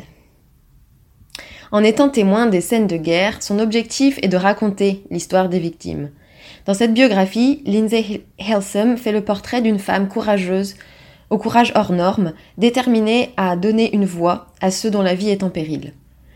Dans ces pages, on accompagne une femme chaleureuse, fêtarde, joviale, mais aussi tourmentée par les traumatismes de guerre et par une vie amoureuse tumultueuse. Et pour conclure cette chronique, je voudrais lire je voudrais terminer par une citation de Murray Colvin qui définit son travail de reporter de guerre. Covering a war means going to places torn by chaos, destruction, and death, and trying to bear witness. It means trying to find the truth in a sandstorm of propaganda when armies, tribes, or terrorists clash. And yes, it means taking risks, not just for yourself, but often for the people who work closely with you. Despite all the videos you see from the Ministry of Defense or the Pentagon, and all the sanitized language describing smart bombs and pinpoint strikes, the scene on the ground has remained remarkably the same for hundreds of years. Craters, burned houses, mutilated body, women weeping for children and husbands, men for their wives, mothers, children. Our mission is to report these horrors of wars with accuracy and without prejudice. C'est fini? Ouais, c'est fini. Donc merci Mathilde. Merci Mathilde. Steph, tu. Bah, c'est difficile d'enchaîner derrière, par contre. Euh, du coup, euh, ouais, du coup, je repars sur euh, donc la littérature dite jeunesse avec deux exemples euh, où ce qu'on disait tout à l'heure, euh, est-ce que c'est pour les enfants ou pas? Et ben, c'est deux exemples qui viennent dire euh, ou pas, en fait. Et euh, la preuve, c'est la réaction que moi j'ai eue sur sur la lecture de d'abord un album. Donc un album, c'est un livre illustré, quoi. Alors là, c'est le avec ce genre-là, c'est là où c'est le plus difficile d'aller toucher les ados. Parce que c'est bon, quoi, ça va. Ouais. On a passé l'âge euh, d'avoir euh, des, des livres de gamins entre les, entre les mains. Sauf que c'est aussi euh, dans, dans ce format-là que se produit des choses vraiment, vraiment, vraiment très, très belles. Et euh, enfin, il y, a- il y a une multitude d'exemples de, de réussite. Là, j'en ai un de cette année. C'est un livre qui s'appelle L'appartement, un siècle d'histoire russe. Et donc, c'est pas. Désolé, là, moi, je ne sais pas dire. hein. Alexandra Livitna et Anya Desnitskaya. Qu'est-ce que c'est que, cet album? Le plus simple pour comprendre, c'est euh, que je vous lise euh, comment, comment ça commence. Moscou, Russie, un vieil immeuble dans une ruelle calme. Six volets d'escalier plus haut, à gauche, une porte. Et nous voilà chez les Mouromtsev. Nous sommes entrés dans ce vieil appartement moscovite un soir de décembre 1902 et nous y sommes restés pendant 100 ans. Nous y avons fait la connaissance de plusieurs générations de Mouromskev, de leurs amis, de leurs voisins. Nous avons été témoins de rencontres et de séparations, de joie et de peine, de perte et d'espoir comme chez de nombreuses familles en Russie. Dans la vie des habitants ordinaires d'un vieil appartement moscovite se reflète l'histoire de la Russie au XXe siècle. Elle nous est racontée par ses habitants, mais aussi par leurs affaires, les meubles et les vêtements, la vaisselle et les livres, les jeux et autres objets de la vie quotidienne. Car les objets gardent la trace et la mémoire de l'époque où ils ont été façonnés et utilisés. Ils sont les témoins d'une histoire dont on ne parle pas dans les manuels scolaires, mais qui est très importante pour chacun d'entre nous, celle de nos familles, de nos amis, de notre propre histoire. Et en fait, l'album commence comme ça, en 1902, avec cette famille qui s'installe dans, dans cet appartement à Moscou. Et puis, on va passer en 50 pages d'album, on va passer de 1902 à 2002, donc les, les 100 ans, le siècle, pendant lequel cette famille a habité cet appartement, et forcément laissé des traces. Et l'histoire aussi aura laissé des traces. Et en fait, il est construit, donc euh, il y a une première double page euh, avec une date, qui est une date importante dans l'histoire de la Russie, ou dans l'histoire de la famille. Donc les dates, c'est euh, la Première Guerre mondiale, c'est Yuri Gagarin, c'est la crise de Cuba. Sur chacune de ces doubles pages, on va avoir euh, une toute petite notice historique. Mais surtout, on va voir l'appartement dessiné avec une multitude de détails. À chaque fois, sur ces doubles pages, on a pratiquement tout l'appartement et ce qui s'y passe dans chacune des pièces. Euh, comment, au début, les hommes d'un côté écoutent la radio ou comment les femmes sont dans la cuisine, comment elles sont affairées aux tâches ménagères. Comment aussi, il y a plein de petits objets qui, qui viennent dire euh, les modifications de, de bah, en fait, l'époque, quoi. Comment est-ce que ça se modernise Euh, Et puis, à ces doubles pages dessinées, alterne aussi une double page de documents reproduits. Les documents, ça va être euh, des cartes postales, euh, des tickets de bus, des morceaux de journaux. Et c'est euh, assez hallucinant, en fait, la, la manière dont ça se passe, parce qu'en très peu de mots dits, on a vraiment un siècle d'histoire russe qui défile sous nos yeux. Et puis, alors, c'est sans compter sur la qualité de l'illustration, qui est absolument incroyable. C'est beau, c'est, enfin, on, peut y passer des heures, quoi, à chercher, des, à chercher plein de petits détails, des choses dans, dans les vêtements, en fait, par exemple, qui, on pourrait presque jouer, quoi, à cacher, euh, cacher la date et puis retrouver quand est-ce qu'on est, à quel moment. Voilà, c'est. euh, et c'est ce qui est aussi hallucinant dans, dans ce livre, c'est euh, c'est- en l'absence de mots, quoi. Il y a des choses euh, de l'histoire russe qui, qui transparaissent, mais justement parce que c'est fait que avec l'émotion des habitants de, de, cet appartement, quoi. Sur des grandes dates historiques, euh, ou dites historiques, sur euh, qu'est-ce qui se passe en 91, euh, qu'est-ce qui se passe quand Yuri Gagarin est sur... et, enfin voilà, est dans l'espace. Comment, comment est-ce que ce, à la fois l'espoir de, de l'Union soviétique, enfin de, et puis la dégringolade ensuite, comment est-ce que ça s'est transcrit dans l'album Et c'est c'est trop, trop beau, quoi. Enfin, vraiment, on peut y passer euh, des heures et des heures. Donc ça s'appelle L'appartement, un siècle d'histoire russe. Et je précise que pour euh, un très beau livre d'histoire euh, très complet, il est vraiment pas cher. Ça doit coûter 17 euros. Mais il est, il est fabuleux. Et le deuxième truc dont je voulais parler, là aussi c'est pour les grands. Euh, je suis un peu gonflée parce que je l'ai pas lu. Et c'est parce que il y a un type génial qui s'appelle Jean-Claude Mourleva qui vient de ressortir un livre qui s'appelle Jefferson. Euh, Jean-Claude Mourleva, il, aura passé son temps à écrire des romans, euh, soit pour les petits, soit pour les ados, mais en fait, euh, c'est pas du tout des romans pour ados parce que moi je les ai adorés. Enfin, j'étais déjà, ça faisait déjà un petit moment que j'étais plus ado. Euh, un des plus connus de Mourleva pour les petits s'appelle La balade de Cornebic. Et c'est euh, ouais, c'est une, c'est- c'est une super histoire. Et sinon, dans les romans, euh, dans les romans qu'il a écrits pour les ados, euh, moi j'ai lu un livre qui s'appelle Le combat d'hiver et un autre qui s'appelle Le chagrin du roi mort. Et sinon, il a sorti après ça un livre qui, dont on a beaucoup beaucoup parlé qui s'appelle Terrienne. Mon préféré de tous s'appelle Le combat d'hiver. C'est un livre à la fois politique, euh, de science-fiction. Euh, ça commence, on est dans une salle de, salle de classe, et il y, a un petit papier qui circule.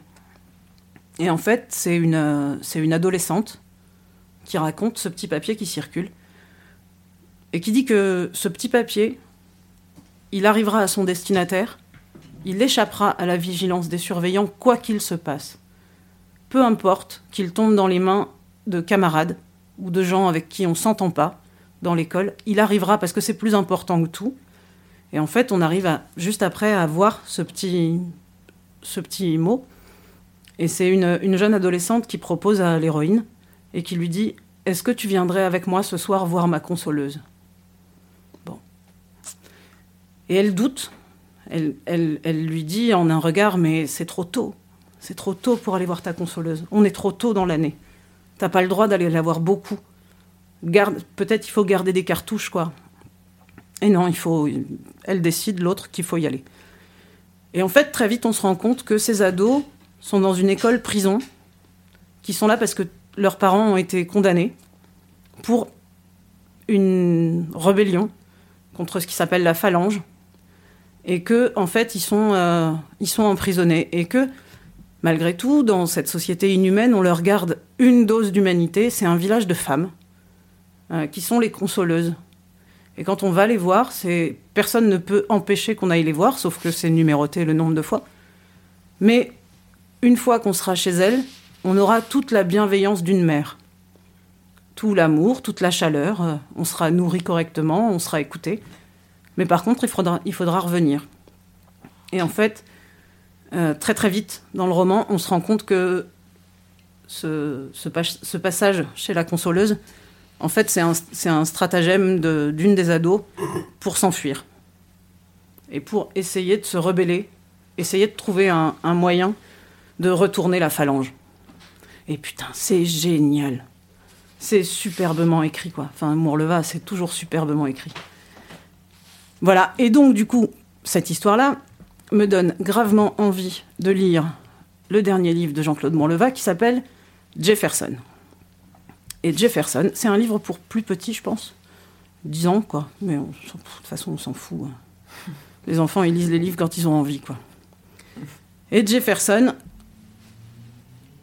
c'est une très belle illustration. C'est un petit hérisson, tout en costume avec un parapluie dessus. Et je vous lis le début. Le jeune hérisson, Jefferson Bouchard de la poterie, acheva de ranger son logis en chantonnant des petits pom pom pom pom à la façon des gens qui sont de très bonne humeur. Quand tout fut parfaitement en ordre, la balayette époustée à la fenêtre et la pelle à ordures raccrochée à son clou, il programma son four pour que ses pommes de terre à la crème soient cuites à point pour son retour. Puis il enfila son veston, le boutonna au milieu, notant par la même occasion que cela faisait des plis dans le tissu à cause de son petit bedon qui poussait vers l'avant. Il faudrait qu'il freine, un peu sur les gâteaux secs. Il se vaporisa du parfum sous bois, lassa dans l'entrée ses chaussures parfaitement cirées, en posant tour à tour son pied droit puis son pied gauche sur le tabouret, sur le tabouret prévu pour cela, attacha son sac à dos sur ses épaules et sortit. Ce qui le mettait en joie ce matin-là était peu de choses. Il avait décidé de se rendre chez le coiffeur. Ça lui avait sauté aux yeux alors qu'il faisait sa toilette. Sa gracieuse houppette était en bataille. Or, il détestait avoir l'air négligé.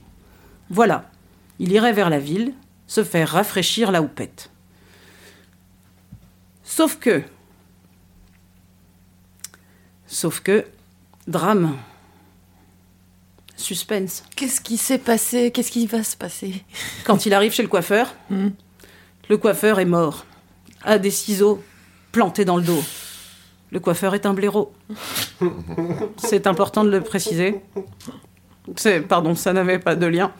En vrai, euh, ça va être une histoire policière qui va malheureusement conduire euh, Jefferson, le jeune hérisson, à la rencontre des êtres humains. Et il semblerait que ce soit vraiment la merde quand on est un jeune hérisson Jefferson et qu'on doive enquêter euh, dans le monde des humains. Et euh, voilà, j'en sais pas plus que vous, mais juste, je sais que j'ai grave envie de lire ce livre parce que de toute façon, tout ce qu'écrit Jean-Claude Mourleva, c'est génial. Euh, donc, tous ces livres-là, on peut les trouver dans les bibliothèques de Brest. On peut aussi trouver, euh, notamment de, de Jean-Claude Mourleva, des livres lus. Donc, ça, c'est bien quand, quand on a un peu la flemme ou quand on a envie d'entendre des gens qui lisent vachement bien. C'est de prendre des livres, ils sont lus en intégralité. Mm. Et puis juste pour terminer, euh, signaler deux, trois trucs euh, pour, euh, pour les adultes qui auraient envie de trouver que des livres bien, classés par thème, par âge, tout ça bien comme il faut, tout bien rangé dans une case. Il y a un site qui s'appelle Ricochet, et qui est un site qui est entretenu par des bibliothécaires et des libraires jeunesse. Donc ça, c'est super bien fait. C'est vraiment, c'est très bien fait. Et puis, plus proche de nous, un blog qui s'appelle On lit trop dans cette bibli. Et là, c'est le comité de lecture euh, de la bibliothèque de Brest. Comité de lecture à la fois, euh, euh, il est animé par des bibliothécaires, mais les notices qui sont rédigées sur, le site enfin sur le blog On lit trop dans cette bibli, c'est des gamins de CM2 qui, participent à un projet durant toute l'année et qui, qui donnent leur avis sur des livres. Voilà, j'ai fini. Ok. Euh, et du coup, on, on rediffuse la pause goûter aussi ou Ouais. euh, il y a- Ouais, c'est le mercredi tous les 15 jours. Tous les 15 jours. Et, ça parle de littérature jeunesse aussi. Ouais. On termine euh, cette deuxième partie comme ça. On- Très bien. on l'a- le- Pierre nous a rejoint, donc euh, je pense qu'on va avoir un point euh, jaune. Oui. C'est ça, en troisième partie. en fait, j'ai réfléchi, j'avais pas mal de trucs euh, dans, dans, dans ma besace. quoi. J'ai du jaune, euh, du monde diplo et du bonjour tristesse. Aïe. Alors du coup, j'allais dire que j'allais aussi causer de Daria, mais peut-être que ce sera la fois d'après, si euh, t'as pas mal de choses comme ça. Donc euh, à voir. On va voir si j'ai le temps ou pas, et, euh, et puis on fera aussi un petit agenda. Voilà. On revient. Qu'est-ce que tu nous as prévu du coup pour la de- deuxième pause Elle est, pas, musicale? elle est pas gonflée. On croit rêver. Elle a pris possession de la musique ce matin en se levant plus tôt que les autres. Moi, je voulais mettre de la bonne musique, mais il y avait déjà des trucs, donc euh, il y a que toi qui sais. Ah, bah alors on va écouter euh, Virus, euh, l'ère adulte d'abord. Et ensuite, euh, il me semble, c'est. Billy Breloque. Billy Breloque, sale bâtarde. Allez, c'est parti.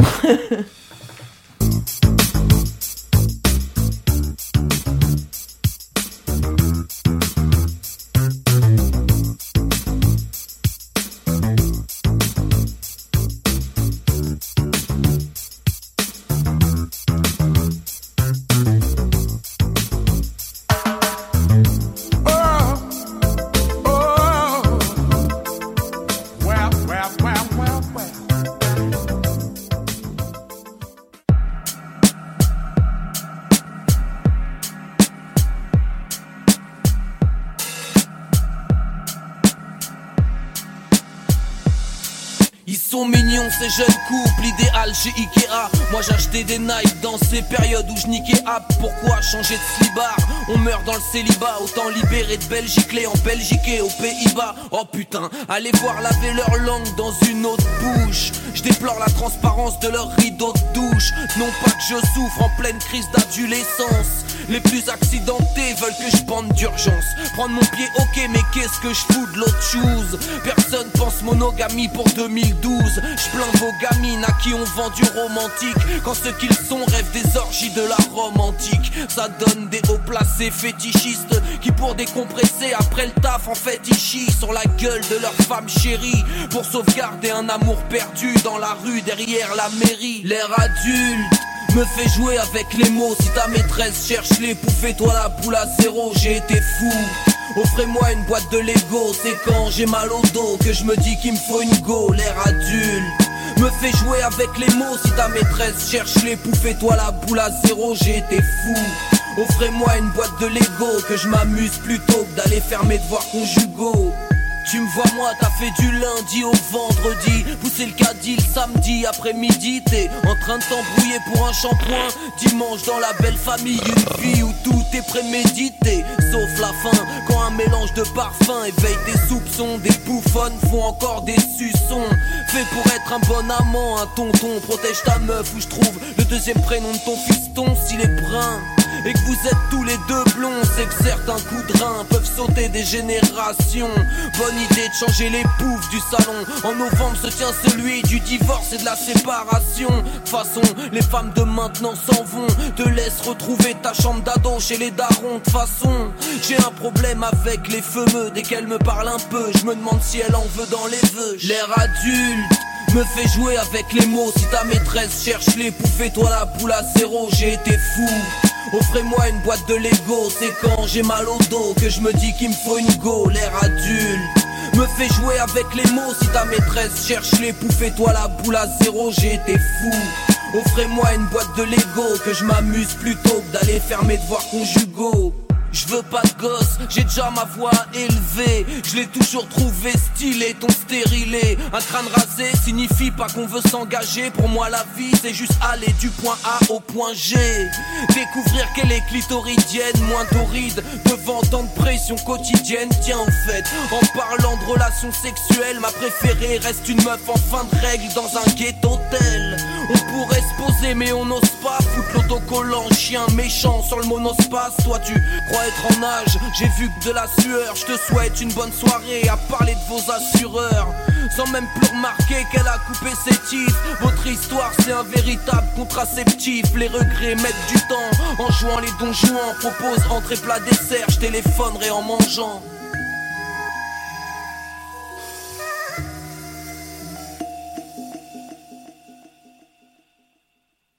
Sale cabotte, trou de capote, branche le spot, je suis une bâtarde. Le somme de la fête, instrument à trois têtes, ma Z, je suis une bâtarde. J'ai tout emprunté, même ma vie d'article, et je suis tourmentée quand je jouis, ça gicle.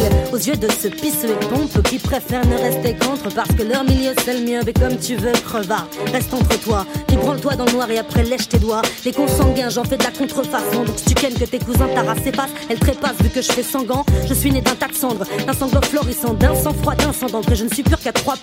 Je suis une bâtarde, d'avant-garde, mais déjà ringarde, je suis une bâtarde. Jusqu'au fond du myocarde, une putain de femme à barbe, une timide plutôt bavarde, je suis une bâtarde. Si je fais express, c'est souvent par mégarde. Eh, si jamais tu veux qu'on se rencarde, et bah gère, je me balade avec les chiens du rimac, qui ont leur code et leur couilles dans l'estomac, qu'on ne caresse qu'à coups de claque, et qui lappe et qui se lave. Et se miroite dans les flaques, arrête, arrête de te prendre pour le fils à ton Kamalou. Est-ce qu'on t'écartelerait en quatre pour ton tu connais pas Manco Capac. Et à peine le Pérou commence par passer un de ces quatre au Black Park ou Je suis trempé dans trop d'histoires, j'ai traîné à trop de comptoirs. C'est trop tard, je suis très quand je fais la tournée des soirs. Alors je me tape mes chill et je baise avec le vent. Vu que je suis rate des villes, autant je chatte des champs Mes chamans détergentes Si tu chantes, tu m'enchantes Mais si tu me plantes, tu prends la tangente. Je suis pas souche à la souche, j'enchaîne couche j'éclabousse Je pas pour ceux qui se touchent. Et quand j'accouche c'est par la bouche. Alors j'ai tout sali et tout retourné. Mais on m'a mal poli et depuis j'ai comme une envie de me venger Contre qui je vais trouver Donc tant pis si je t'ai visé, mais mon ami ici faut pas traîner. Je suis pas l'abri de ma propre garde. Un cauchemar, même si je me farde, planté comme une écharde, je suis une bâtarde. Et je tape des barres de chagrin quand je me couche tard le matin, je me cale avec les miens, ça déhaye sur tous les terrains. Je suis la fille de deux siècles. Y a des jours, ils se la check, c'est l'âge de 3D qui passe manger un cake. Puis le lendemain, ça se renvoie à l'échec, s'introspecte, se controspecte, se surdébecte et se touche et rec. Alors on sait plus vraiment. Est-ce que c'était mieux avant Est-ce que c'est mieux maintenant Ou est-ce qu'il faut encore du temps Et c'est quand Et c'est quand le présent Et c'est quand qu'on rentre dedans Et c'est quand qu'on range les dents Bon augure. Et mauvais présage Batifolet dans une grange. Et m'engendrait sur le bas. J'ai grandi et depuis je m'en dégage. Mais je reste le fruit de leurs échanges et le bruit de leurs ébats. Ça fait sale cabotte, coup de capote, branche le spot. Je suis une bâtarde, je suis une bâtarde. Le seum de la fête, un strum à trois têtes. Hirschem oh mazette, je suis une bâtarde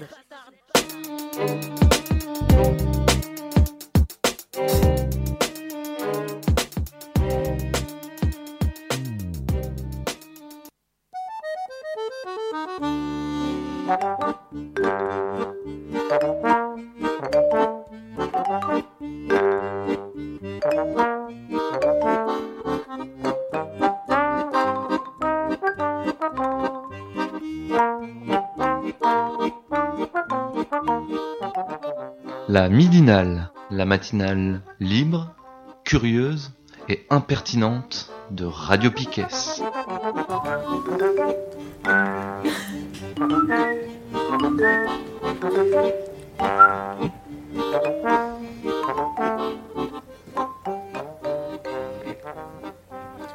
C'est la troisième et dernière partie de cette midinale. Nous sommes toujours le 14 janvier 2019. Et nous allons commencer par l'agenda. Moi, je voulais vous dire qu'au PL Guérin, ce sont les vœux du PL Guérin. Oula, qu'est-ce que Ils invitent tout le monde vendredi prochain à 18h30 et il y aura la chorale Peanut Butter qui va être là, qui Ah va ouais. chanter. Et si on veut venir avant, entre 16h et quar- 16h45 et 18h30, il y a euh, jeu, euh, jeu de société pour tout le monde, pour qui veut. Toujours au PL Guérin, il y a les jeudis du mois de janvier. Donc euh, jeudi 17 janvier, cette semaine, il y a une discussion nomade. S'appelle L'accueil des personnes en exil. Est-ce une priorité collective? Et la semaine prochaine, jeudi 24 janvier, le sujet, c'est guerre au, au Yémen et la question des ventes d'armes françaises. Et c'est organisé par l'Université de la paix. Il y aura le, notre député alors. euh. Je crois pas, mais on peut l'inviter. Euh, et euh, la semaine dernière, on a reçu Vincent du collectif pour une liste citoyenne à Brest. Et c'est demain, en fait, le, le forum citoyen qu'ils organisent. C'est mardi 15 janvier à l'école Guérin, à 18h30. Voilà, pour euh, si, si vous êtes tenté pour en savoir plus sur, euh, sur ce collectif et, et ou si ça vous dit de participer à cette liste, il faut y aller. Est-ce que vous aviez d'autres choses à annoncer dans l'agenda? Euh, ouais, ouais, rapidement. euh, Il y a le festival Télérama qui commence cette semaine, mercredi 16 au studio. Euh, alors bon, c'est Télérama, mais hum, c'est cool comme c'est les lecteurs de Télérama qui ont choisi euh, 16, 16 films en tout, les meilleurs selon eux de l'année euh, 2018. Donc ça commence mercredi 16, c'est jusqu'au mardi 22. On peut trouver sa place à 3,50€ si on a son, son passe Télérama qu'on trouve en achetant Télérama. Voilà. Ou sinon on peut bidouiller avec des gens hein, qui achètent le Télérama pour récupérer. Et bref, donc du coup il y a 16 films qui sont euh, euh, plutôt chouettes. hein. Il y en a certains qui sont plus euh, bien engagés. Euh, il, y en a, tr- il y en a des très cool. Euh, je pense notamment à Leto, moi, sur le groupe euh, de rock euh, russe là, euh, qui était assez engagé. Et donc voilà, on voit un peu le parcours de, de ce groupe-là. Et c'était plutôt pas mal. Voilà. Pour moi. Autre chose à l'agenda? Oui, il y a l'agenda Piquet. Euh, ce soir, alors, Adrienne, si tu nous écoutes, ça confirme que ce soir, on sera bien en direct. ce soir, euh, à- de 20h à 21h, il y a le temps de finir la bouteille 2. Demain, euh, Nico nous informe d'une autre révolution radiophonique qui aura lieu le mardi 15 janvier de 21h à 22h. Et ça s'appelle Le bruit et la fureur 2. Et puis, euh, j'oublie plein de trucs évidemment. Euh, mais un truc qu'on n'oubliera pas, c'est l'autre moment euh, historique radiophonique qui a lieu ce dimanche. C'est le lancement des amis de Casto. Casto. Ouais, on va parler bricolage. Ça va parler bricole, ouais. Cornelius Castoriadis. Donc c'est dimanche euh, à 20h, à 19h. Vous restez à l'écoute. Je viens, en tant que membre du chantier, quoi. J'ai vu euh, les amis de Casto. Bon, après, on verra bien. hein. Et oui, alors euh, une autre révolution radiophonique le jeudi à 21h. Les amis, non, n'importe quoi, le C'est pas chantier. d'annoncer, c'est un- c'est interdit de préparer. euh, Ah oui, on n'est jamais à l'abri que tu sois pas là en fait. J'irai pas jusque là, mais. Ouais. Alors je n'annonce pas à l'émission qu'il est interdit de préparer. Voilà, moi j'ai fini. Très bien. J'avais un concert jeudi au Pol Arts à Daoulas. Il y a les Loulis, justement, que j'ai pas mal passé dans le chantier. Euh, ça m'a envoyé du gros poney. C'est à 8h30. Donc au Pol Arts à Daoulas. Ok. Allez-y. C'est du punk, quoi. Du punk rock'n'roll vénère. Ok. C'est bon pour l'agenda? Bon. On va partir dans une grande partie tout et pas rien. Oui, oui, oui. Avec Pierre. Ah Par ouais, quoi tu commences Ok. Alors, donc j'avais trois trucs. D'abord, un article dans le Monde Diplo de janvier qui s'appelle La puissance insoupçonnée des travailleuses. Donc, ça fait partie du dossier euh, du Monde Diplo euh, qui de janvier, là, qui s'appelle Le soulèvement français, qui parle, euh, disons, pour résumer, des Gilets jaunes. Et en fait, ça va partir d'un constat assez simple que je vais, bah, je vous lire ce, ce petit chapitre du début de l'article. La figure du mineur ou du travailleur à la chaîne, père d'une famille dont il assurait le revenu unique, a si puissamment symbolisé la classe ouvrière au cours du XXe siècle qu'on associe encore les classes populaires aux hommes. Qui pense spontanément aux travailleuses quand on lui parle de prolétariat? Certes, les ouvriers, depuis longtemps remisés par les médias dans la galerie des espèces sociales disparues, représentent encore à eux seuls plus d'un actif sur cinq. Mais la féminisation du monde du travail compte au nombre des, bouleverse- des bouleversements les plus radicaux du dernier demi-siècle, en particulier à la base de la pyramide sociale. En France, les travailleuses représentent 51% du salariat populaire formé par les ouvriers et employés. En 1968, la proportion était de 35%. Depuis un demi-siècle, le nombre d'emplois masculins n'a guère varié, 13,3 millions en 68 contre 13,7 millions en 2017. Dans le même temps, les emplois occupés par des femmes passaient de 7,1 millions à 12,9 millions. En d'autres termes, la quasi-totalité de la force de travail enrôlée depuis 50 ans est féminine, dans des conditions plus précaires et pour un salaire inférieur d'un quart. À elles seules, les salariés des activités médico-sociales et éducatives ont quadruplé leur effectif, de 500 000 à 2 millions entre 68 et 2017, sans compter les enseignantes du secondaire et du supérieur. Voilà. Euh, donc disons, euh, je vous conseille d'aller lire l'article de Pierre Rimbert. Euh, ça part de ce constat-là que il y a qu'est-ce qui la différent, disons, le prolétariat ou les classes laborieuses euh, euh, en 2017 par rapport à il y a 50 ans? C'est pas que les ouvriers ont disparu ou c'est enfin il y a, y a plein de phénomènes comme ça. Mais un des changements fondamentaux euh, majeurs, c'est qu'il y a ces 5 millions de femmes en plus et dans des boulots qui normalement euh, vont t'inciter à revendiquer euh, plus de droits quoi, parce que t'es mal payé, euh, t'es précaire, t'es euh, dans des boulots durs quoi. Et donc, ben, ce que ça raconte cet article, c'est que là-dedans, donc, il y a une puissance de d'organisation, une puissance de collective de comment dire de qualité partagée, quoi, de, donc du travailleur, du prolétaire, enfin plutôt de la travailleuse et la prolétaire. euh, à construire parce que ce prolétariat il n'est pas du tout organisé euh, euh, comme peuvent l'être, je sais pas, la filière chimie ou métallurgie, tu vois, où tu as les FED dans tous les grands syndicats, machin.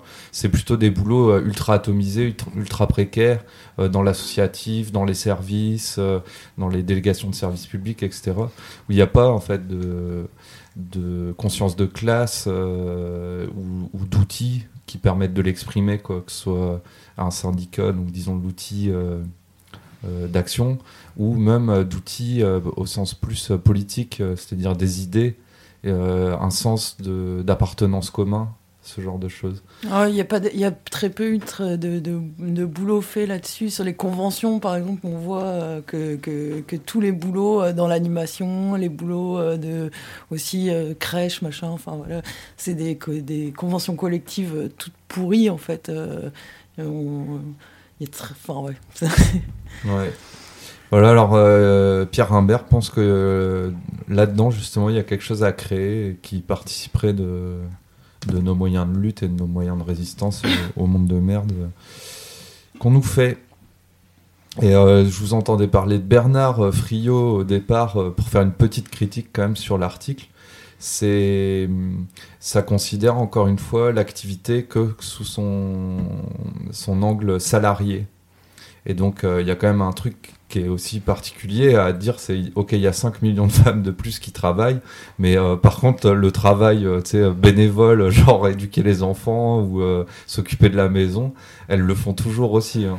Et c'est toujours pas payé, c'est toujours pas reconnu. Enfin voilà. Donc, euh, j'ai trouvé dommage que ce soit pas pris. Euh, ce, disons, ce côté-là est pas du tout euh, pris par Pierre Rimbert. Là. Sans doute comme il n'aurait pas été fait, pris par Bernard il y a quelques années, mais maintenant, voilà, il réfléchit au truc féminisme maintenant qu'il est grand-père à la retraite. Quoi. Enfin, bref. Donc, peut-être on lui fera lire ça à Bernard et on verra ce qu'il en pense. Voilà. Dans le diplôme de janvier. Et l'autre truc, hmm, je, regarde mes onglets, machin. Là, C'est pas le, site internet euh, jaune? Jaune. Euh, j'en avais un autre, c'est un article sur un lundi matin qui s'appelle Du bricolage en période de fête et qui, assimile euh, la révolte à la guerre. Et bon, ça devient vraiment limite, enfin, ça va être Benito Matin bientôt. Euh, voilà, donc moi je préférais vous parler de Jaune, un journal pour faire gagner les gilets jaunes. C'est comme ça qu'est présenté le ce nouveau média en ligne quoi. C'est un site avec des articles euh, sur le net et aussi une version papier qui est imprimée, mise en page, machin. Il y a un, numéro pour l'instant et la diffusion euh, doit être assez chaotique pour l'instant. Donc j'en ai entendu parler sur le site 19h17.info et euh, sur lequel vous avez le lien. Sinon, le site euh, lui-même, l'adresse c'est jaune sans s .noblogs avec un s.org donc jaune jaune.noblogs.org et il y a une petite description euh, du journal quand vous arrivez dessus et un édito. Alors, je vais vous faire la description vite fait et vous lire l'édito parce que ça dit à peu près tout. Le, le jaune, c'est le journal pour gagner. Donc c'est la lutte euh, sociale qui est en cours, vue sous le point de vue de la victoire. Euh, et donc euh, l'idée c'est ouvrir des perspectives joyeuses, ouvrir des perspectives d'espoir, ce genre de choses. et donc voilà l'édito du premier numéro. Alors, gagner, cela peut paraître ambitieux pour celui qui n'a pas participé au mouvement des Gilets jaunes. Les voitures tournent à l'essence, nous on carbure à l'ambition. Depuis le 17 novembre, nous sommes des centaines de milliers à passer à l'action, on se rencontre sur les ronds-points, on s'organise pour bloquer l'économie, on se défend ensemble contre la police en manifestation. On n'a jamais vu une telle détermination des gens de rien, entre guillemets, depuis des lustres. Et on ne compte pas s'arrêter là. Ce journal, c'est pour ça. C'est pour continuer, et surtout, c'est pour gagner. Mais gagner quoi? Ou plutôt jusqu'où? Personne n'est en mesure d'y répondre, mais nous prenons le parti de ne pas brider nos ambitions. Nous sommes pour l'extension et l'approfondissement du mouvement, contre une vie trop chère pour être vécue. Qu'il rentre dans le quotidien de tous les gens qui galèrent dans ce pays. Qu'il déborde des frontières de la France sans aucune modération, comme c'est déjà le cas en Belgique, en Allemagne, en Espagne, en Irak, au Soudan, etc. Pour cela, le mouvement n'a pas besoin de direction. Bien au contraire, ce que les politiciens appellent orientation, entre guillemets, qu'elle soit nationaliste, confusionniste, citoyenniste ou raciste, c'est une façon de canaliser la révolte, d'en écraser certains avant d'écraser tout le monde, pour que les bourges continuent à se gaver. Dans ce journal, on cherche plutôt à savoir comment on peut rendre ce mouvement moins contrôlable et plus fort qu'il ne l'est déjà. Comment on développe des solidarités avec tous les prolos sans exception pour tenir ensemble contre cette vie misérable. On y discute des stratégies de lutte comme la grève ou encore le blocage, mais aussi des manœuvres ennemies, en particulier de la répression qui nous frappe et de la réponse pratique qu'on doit fournir pour ne laisser personne sur le carreau. On voit la presse, la classe politique et les patrons s'époumoner pour diviser le mouvement. Ils crient casseurs, violence, terroristes. Ils n'ont que ça à la bouche pour nous dissuader de lutter, et ce qui est magique, c'est que leur tour ne fonctionne pas. On ne va pas pour autant dire que tout est rose dans ce qu'on vit depuis deux mois. L'engagement est exigeant, les vautours sont à l'affût, nos galères de fin de mois sont toujours là, et l'horizon qu'on nous promet ressemble à une- un film apocalyptique. Nous refusons ce futur et c'est pour cette raison qu'on bricole les moyens d'en finir. On en propose quelques-uns dans les pages qui suivent. Jaune, le journal pour gagner. Voilà l'édito du premier, euh, du premier numéro. Donc, euh, moi, quand j'ai lu ça, ça m'a bien plu. Euh, concrètement, donc c'est des articles hein, pour l'instant. Il y, a une boîte, de contact mail Rise Up. euh, c'est lisez jaune at riseup- riseup.net.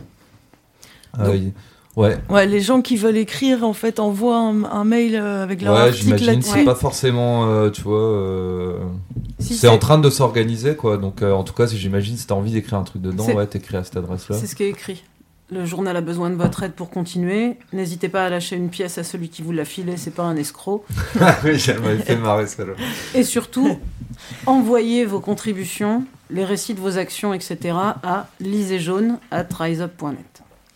Et, pour savoir, c'est des gens, c'est des Parisiens qui ont, euh, qui c'est, où que c'est difficile situé de savoir euh où. C'est vraiment, Ouais. euh, Mm. enfin, disons, typique des gilets jaunes. Euh, ils rigolent pas quand ils, veulent pas se situer euh, nulle part, quoi. Donc, je, moi, j'ai pas réussi à savoir ni qui c'était, ni euh, Si ça venait d'une ville, euh, en tout cas, ou- c'est très bien écrit. Euh, mais pas forcément par des gens euh, super habitués à écrire. Enfin, un peu quand même, je pense. Euh, c'est la qualité de ce qu'elle produit, moi, qui m'a. Enfin, bon, pour l'instant, il n'y a qu'une dizaine d'articles, hein, mais il y a des trucs de base. Donc, il y a plusieurs catégories. Ambiance, on va euh, trouver des trucs voilà, joyeux euh, sur pourquoi ils sont là et c'est quoi l'ambiance sur les ronds-points ou ailleurs. Stratégie, donc là, c'est plus comment s'organiser. Contre nous, c'est soit de la critique média ou de la critique bon, de, des, de la contre enfin de la répression qui s'organise ou de la contre-insurrection, des récits de lutte, pareil avec des trucs assez joyeux ou d'autres moins, mais- et une boîte à outils pour euh, Mm. euh, genre où il y a des trucs euh, anti-rep, euh, Mm. l'armement de la police, des trucs comme ça, des pas mal de contacts et tout aussi. Voilà, donc je vous conseille d'aller faire un tour dessus, euh, surtout si voilà c'est pas clair ce truc des gilets jaunes. Il y a pas mal de trucs dedans. Je ne saurais pas vous dire qui ça représente, mais ils- ont pas envie d'être représentés de toute façon. Donc, euh, en tout cas, ce qui est raconté là, moi ça m'a bien plu. Voilà, jaune.noblogs.org, On, on mettra les liens dans l'article de l'émission. le journal pour gagner. Bon, ça, ça sent le. Ça sent les gens qui ont, qui ont lu Fakir quand même, quoi, tu vois. ou qui ont participé à la campagne de Ruffin, ou qui l'ont vu, quoi. À la fin, c'est nous qui vont gagner. Ça vient d'Amiens, quoi. je sais pas trop. Il y avait un. Par exemple, là, euh, le dernier article, je crois, publié, c'est un compte rendu d'AG du côté de Lyon. Mais c'est pas forcément par eux, c'est par un autre groupe, euh, média alternatif aussi, je sais plus. Mais bon, voilà, ça raconte euh, une AG donc traditionnelle de lutte, tu vois, ce que les, les gens qui font des AG, soit à la fac ou militants, syndicalistes, machin, peuvent avoir vu des centaines de fois. Et donc, euh, du point de vue de- des Gilets jaunes, où certains, à certains endroits, ça commence à s'organiser un peu comme ça, entre autres. Donc, à Brest, par exemple, euh, ça a l'air d'être ça. Il y a des AG régulières et tout. Et donc là, c'est une critique euh, stratégique de bah, que- quel genre de phénomène se passe là-dedans. Voilà, il y en a qui reprennent la main avec leur capital culturel ou leur expérience ou leur. Mm. Voilà, voilà. Et donc c'est pas mal parce que ça donne un point de vue euh, neuf, ils écrivent sans, enfin, en toute liberté. Chouette. Ça ouvre des perspectives critiques. Merci. T'avais, euh, euh, envie donc de nous parler de Bonjour Tristesse aussi. Est-ce que t'avais autre chose avant? Pas vraiment. Je crois pas en tout cas.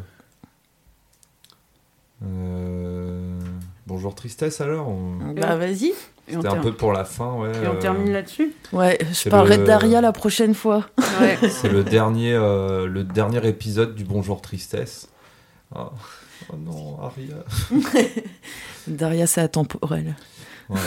Ouais, c'est le dernier euh, épisode du Bonjour Tristesse. On vous en a déjà passé plusieurs fois. mais Je l'ai trouvé bien en forme. Ça doit dater de 2-3 jours. Je sais pas si c'était la date. euh, Je vais te dire ça tout de suite. snob. 10 Et- janvier. Ouais, ça. ça, hum, Il y a un petit mot pour les Gilets jaunes à la fin aussi qui est euh, un peu critique, disons. Enfin, vous verrez bien. C'est euh, critique et en même temps un espoir. Voilà.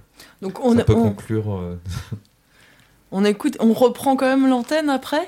Comme tu ouais. Ouais, et puis, euh, et puis on vous dira. euh, On reprend l'antenne pour Ouais. dire au revoir. Ouais, Parce on fait est ça. bien élevé. Allez, on écoute euh, Bonjour Tristesse. Bonjour tristesse, vous êtes bien dans le pays où le président des riches a dit qu'ils viennent me chercher. Eh bah t'as gagné, les gens viennent te soulever, ça saute tes portes à la machine de chantier, sois pas choqué, hein le peuple français vient exaucer tes souhaits. On est la deuxième semaine de l'année, Benalla est toujours en liberté et les gilets jaunes veulent rien lâcher. Macron, j'espère que t'as bien profité de ta trêve hivernale parce que 2019, ça va pas être ta tasse d'été mon copain. On a eu le droit à un comeback des gilets jaunes là. Eh, ils sont revenus plus chauds comme dans Alien 2 les mecs. Alors belle mobilisation nationale, des débordements mais bon comme d'hab, s'il n'y a pas de débordement, les médias disent qu'il y a 10 000 personnes alors qu'il y en a 100 000. C'est agaçant, t'as envie de casser ta télé avant de te rappeler que t'es pauvre. Et, et là on atteint euh, un climax de la série Gilets jaunes parce que samedi, pendant la manifestation, il y a un boxeur sur un pont qui est parti au combat point nu, tel un Avenger sous vodka coke Red Bull et qui a fait reculer les CRS avec ses poings. Eh, Gandalf le gris avec la calvis, le mec. Alors bon, déjà, ça nous a permis de voir que pour tabasser des vieux, des femmes et des bacs L chez les CRS, il y a du monde, mais tu leur mets un vrai boxeur, c'est force jaune devant, marron derrière. Hein. Et euh, du coup, le mec s'est retrouvé du jour au lendemain à la fois icône populaire et en même temps euh, homme le plus recherché de France. Finalement, il a fait une vidéo sur Facebook pour expliquer que les violences policières lui avaient fait péter un plomb et il s'est rendu avant d'être mis en détention provisoire. Alors, euh, le problème dans cette affaire, c'est pas qu'il soit placé en détention provisoire. hein. Quand on tape un policier, il faut s'y attendre. Alors, euh, quand tu tapes un policier au sol, c'est que tu pars du principe que tu fais une croix sur tes vacances d'été. Euh, mais le problème, c'est que du côté des policiers, on en est à des milliers de blessés, peut-être une dizaine d'éborgnés, d'éborgnés et un mort, et ils sont condamnés à rien du tout, à part à prendre des RTT. Eh, le même jour, il y avait un commandant de gendarmerie absolument dégueulasse, là, eh, couronné, honoré par la Légion d'honneur au 1er janvier, et il a boxé des manifestants complètement gratuitement. Il faisait du shadow sur des gens, les mecs, euh, dont certains étaient menottés. Il aurait mis un coup de tête à une femme, mais rien, tout le monde s'en fout. Eh, euh, voilà, devant l'indignation provoquée euh, sur les réseaux sociaux, la préfecture a décidé de confier une enquête à l'IGPN. Mais eh, vos enquêtes sur la police, c'est Titanic, ok? On connaît la fin et c'est pas joyeux. Alors arrêtez de nous prendre pour des cons par pitié. Alors moi, je ferai toujours partie de ceux qui considèrent qu'il y a des solutions plus intelligentes que la violence, d'accord? Maintenant, mon cœur a un véritable problème avec l'impunité des policiers et des politiques qui foutent en l'air notre société sans jamais payer le tribut de leur vice. Et comment osez-vous brandir la loi alors que vous, vous ne vous y soumettez jamais? Et quand vous dépossédez les gens de la justice sociale et de la justice pénale, et ben au bout d'un moment, ils font avec ce qu'ils ont sous la main, à savoir des mains. Hein, les politiques, vous ne servez les intérêts que des plus riches. Vous laissez la pauvreté gangréner notre société. Et quand vous commettez des actes délictueux, vous n'êtes jamais condamné. Euh, les policiers, vous nous tapez dessus comme si on était un refrain qui vous plaît. Et avec vos flashballs, eh, vous visez les yeux. On dirait que vous allez gagner une peluche, mais faudrait euh, allumer des cierges et chanter un cantique quand il y en a un d'entre vous qui prend une patate ou une balayette. Eh, t'oses, d'accord? Hein, Au bout d'un moment, les délinquants, eux, ils sont pas payés par nos impôts pour être violents. Et quand ils se font prendre, eh ben, ils vont en prison. Eh, je crois qu'il y a personne qui demande à ce que Détinger, il soit pas condamné. Euh, ce que veulent les gens, d'accord, euh, c'est que les policiers qui ont commis des actes de violence soient jugés avec la même sévérité que lui. Point barre, c'est tout ce qu'ils demandent. Alors au niveau du traitement médiatique, bon, euh, affligeant hein, comme d'habitude, euh, il y a beaucoup de journalistes, vous passez quand même vos journées à nous monter les uns contre les autres, euh, vous cachez les violences policières, d'accord Vous vous suivez la ligne éditoriale de votre patron milliardaire là, comme des caniches suivent le sucre qui va les rendre malades. Alors au bout d'un moment, oui, vous avez une énorme responsabilité dans la dégradation du lien social et de la cohésion sociale, d'accord Et on peut pas mentir 60 millions de fois à 60 millions de personnes sans s'attendre à un retour de bâton quelconque. C'est pas c'est pas possible. Et certains journalistes, vous êtes comme des politiques, vous êtes complètement hors sol. Alors désolé si là vous vous rappelez un petit peu du goût du goudron. C'est quand même pas possible non plus ça. Alors et parce que c'est exactement pareil. Moi je ferai jamais partie des gens qui vous prendront à partie physiquement. Euh, au contraire, eh, je vous protège, d'accord, parce que je trouve ça absolument affligeant. Mais il est quand même grand temps de remettre en question vo- votre traitement de l'information. C'est plus possible, d'accord. Eh, avec ce mouvement, les gens quand même ils réapprennent à échanger entre eux. Ils se réapproprient l'espace public, d'accord. Ils se réapproprient la parole politique. Il y a plein de choses positives. Pourquoi vous en parlez jamais Vous rendez ouf, c'est un truc de ouf. Alors oui, en plus, eh, alors oui, eh, la cagnotte euh, qui monte à presque 130 000 euros pour le boxeur, euh, c'est absolument absurde. Les gens ils sortent pas les pièces de cuivre de leur poche pour sauver ceux qui crèvent de froid dans la rue et de faim dans la rue. Euh, et ils vont rendre millionnaire en francs un boxeur qui, qui semble quand même avoir une idéologie politique plutôt douteuse. Mais après, entre cette cagnotte et celle euh, destinée aux policiers, eh, je sais pas laquelle est plus choquante. Encore une fois, ils sont déjà payés par nos impôts, les policiers. Donc franchement, j'ai pas d'avis. Et Marlène Schiappa, qui vient expliquer euh, qu'il faut prendre les noms de ceux qui participent à la cagnotte de soutien aux boxeurs pour les condamner parce que ça fait d'eux des complices. Eh mais vas-y, mais eh, ce niveau bac moins 10 en droit là, eh, c'est plus possible, c'est- pas possible. Eh, Marlène Schiappa, c'est une femme, d'accord, euh, mais sa bêtise, c'est, on dirait une couille, elle est en perpétuel mouvement. Et que condamner des gens qui participent à une cagnotte légale, mais putain, mais ton encéphalogramme, c'est une table de ping-pong sans filet, ma pauvre. Si, si- si le droit, c'est une langue étrangère pour toi, tu sais pas, tu te tais, arrête de vouloir parler en impro, ça n'a aucun sens. De toute manière, eh, dans le gouvernement, en ce moment, ils dégoûtent tous, euh, Castaner, Griveaux, Macron, et je sais même pas pourquoi je dis en ce moment. Eh, tout cela là, en ce moment, dès qu'ils parlent, oh, eh, t'as envie de faire du sport, t'as l'impression qu'ils disent exprès les trucs qui vont le plus te vénérer. Là, Macron, il a dit qu'il allait apporter une réponse sécuritaire alors que tout le monde attend une réponse politique et sociale. Mais de toute façon, euh, alors, avec ce mouvement des gilets jaunes, Macron, t'es complètement à côté de tes pompes, mon pote, tu marches pieds nus, je te le dis, t'essaies d'appliquer des, des recettes de communication et des recettes politiques à une, à une situation complètement inédite. Eh, j'ai l'impression de voir un joueur d'échecs jouer aux dames, ça n'a absolument aucun sens. Eh, tu vas avoir du mal à t'en remettre, mon pote. Tu vas avoir du mal à t'en remettre, comme quand tu te fais recaler d'un entretien à McDonald's. Eh, je te préviens. Eh, il y en a là, il y, a- des Français, ils te supportent plus. hein. Eh, ça y est, ils veulent la bagarre. Eh, il y en a, ils veulent te remplir comme un joint quand il reste qu'une feuille. Voilà, je préfère te prévenir. Et, ton roman photo Benalla, eh, ça n'aide pas. Eh, je te le dis, ça n'aide pas du tout. Eh, eh, c'est coincé comme un os du fémur dans la gorge des Français, je te le dis. Eh, alors lui, eh, port d'armes illégales, usurpation de fonction, violence volontaire. Euh, et là, il y en a des nouvelles. Et il a ses passeports diplomatiques. Eh, mais putain, il est en train de bronzer au soleil avec des passeports diplomatiques. Il passe les douanes sans fouille. Mais, mais, eh, mais c'est pas possible, ça. Là, il y a, son nom qui réapparaît dans une affaire d'escroquerie. Mais, mais, eh, ça va s'arrêter à un moment donné. Le feuilleton Benalla, c'est absolument impossible de vivre tout ça. Il dit qu'il communique régulièrement avec le président et qu'il peut le prouver. Et il a dit qu'il se tairait plus. Eh, s'il voulait faire chanter Macron, il se comporterait pas autrement, celui-là. Et enfin, alors les, gilets jaunes, euh, j'ai de plus en plus de mal à penser que notre socle commun de refus puisse se transformer en un socle commun de, de propositions. Eh, Il y a quand même là les retards là-dedans. Et quand j'entends certains porte-parole expliquer que 90% des Français veulent ça parce que euh, ils ont sondé des pages Facebook à 4000 personnes, je vous avoue que, ma vision de la démocratie saigne un petit peu les copains. Après, eh, euh, moi je suis pour les mouvements citoyens, donc essayez de le lancer. Écoutez, euh, vous faites pas phagocyter par les fachos parce que ça semble bien parti. Essayez de vous lancer, essayez de pas être décevant trop vite parce que eh, au départ ça faisait quand même du bien. Putain. Euh, alors eh, euh, quoi? Alors eh, si cette semaine il y a trois big up. Alors il y a une femme euh, qui a confondu une pomme de pain avec une grenade et elle a appelé la police. Eh, eh, mieux vaut prévenir que guérir. On sait jamais dans cette société de la violence. Également il y a deux potes qui ont causé un accident sur la même route pendant qu'ils se parlaient au téléphone.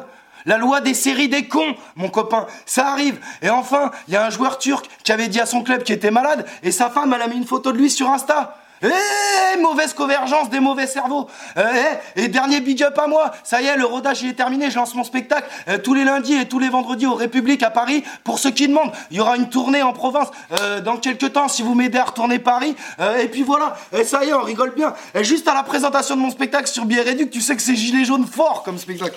Eh, je vais finir par une citation, comme d'habitude. Elle est longue mais elle est belle.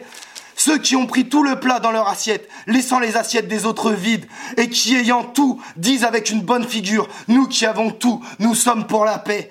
Je sais ce que je dois leur crier à cela. Et les premiers violents, les provocateurs, c'est vous. Quand le soir, dans vos belles maisons, vous allez embrasser vos petits-enfants avec votre bonne conscience, vous avez probablement plus de sang sur vos mains d'inconscient au regard de Dieu que n'en aura jamais le désespéré qui a pris les armes pour essayer de sortir de son désespoir. Eh, c'est l'abbé Pierre, les copains, et bonne semaine de merde. Merci. Voilà. Ça faisait longtemps chaud, euh, chaud. que j'avais pas écouté, effectivement. Attends, hop, vas-y. Je pense que j'ai déjà vu euh, ce personnage euh, sur euh, YouTube. Ouais, c'est c'est une chaîne YouTube, là, le Ouais. Bonjour Tristesse. Ah, ouais, d'accord, il- d'accord. Et donc il fait un, un, un, un spectacle quoi maintenant, un stand-up. Ah oui. Il a commencé à le roder sur Paris. Ce qu'il dit là, c'est qu'il commence à le tourner vraiment sur Paris. Et vu qu'il y a plein de gens qui lui demandent, voilà, il a des centaines de milliers d'abonnés. Il y a plein hein. de gens en province qui lui réclament une tournée en province. Donc J'espère qu'il viendra et qu'il commencera par ici, bien sûr. Ouais, en Bretagne. ouais, ouais. Et J'ai trouvé intéressant ouais, ce, ce qu'il ce qu'il développait là sur les gilets jaunes. Mm. Ouais, c'était pas marrant, mal. bon, il y a toujours des belles punchlines, quoi. Ouais. Bonjour tristesse. non, je ne peux plus voir euh, Marlène Schiappa sans voir une couille. Elle abuse quand même, hein, C'est une couille qui parle. Elle abuse, hein, elle abuse. On est bien? On est bien. Oh là là. À la semaine prochaine, du coup ou tu Ouais, voulais je dire crois quelque que chose euh, on va faire ça. On peut rappeler peut-être que euh, on peut nous soutenir financièrement sur Hello Asso, donner 1, 2, 3 euros par mois, euh, ou donner plus, euh, ou euh, une, une fois d'un coup. euh, On n'est pas des escrocs. Ouais. Et on en a en vrai besoin pour euh, continuer à faire de la merde à la radio comme Ouais. on fait. J'ai une question, et c'est pas le. Parce que moi, hier, euh, disons, c'était quand le... ouais, Hier, j'ai fait. euh, je suis abonné. Et j'ai vu la partie où c'est écrit euh, faire un don. Voilà. Mhm. C'est-à-dire l'abonnement, il a suivi euh, du don directement ou bien. euh, quand Euh, on non, c'est le adhérer à l'association, Voilà, c'est libre voilà, vraiment, voilà, tu vois, tu mets ton mail, euh, normalement on devrait te, te répondre un Oui, mail oui, pour oui. dire bienvenue, machin. Oui, c'est Bon, ça, je l'ai reçu. vu. Mhm. Et après, euh, donner des sous, euh, c'est à part, quoi, c'est un soutien libre aussi. euh. Il y a une- pas mal de gens de l'assaut, dans les gens qui donnent, mais pas que. c'est- une particularité. euh, c'est vrai que souvent les associations, quand on y adhère, c'est là qu'on paye en gros. Oui, oui, oui, oui, Euh, L'idée à Piquet, c'est que tu adhères à, à un manifeste qui est aussi en ligne euh, sur euh, le site de Radio Piquet, que tu adhères, à des valeurs en fait quoi, et que on te demande pas de sortir ton portefeuille à ce moment-là.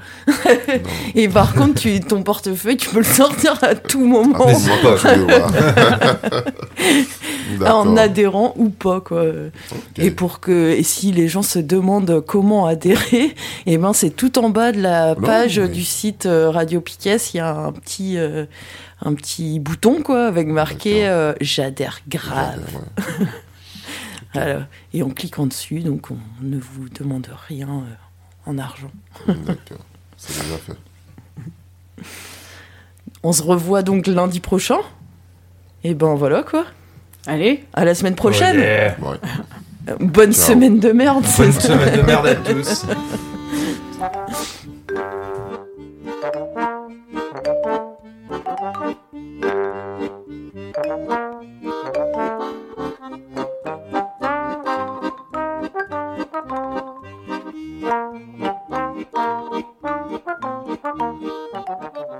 La midinale, la matinale libre, curieuse et impertinente de Radio Piquet.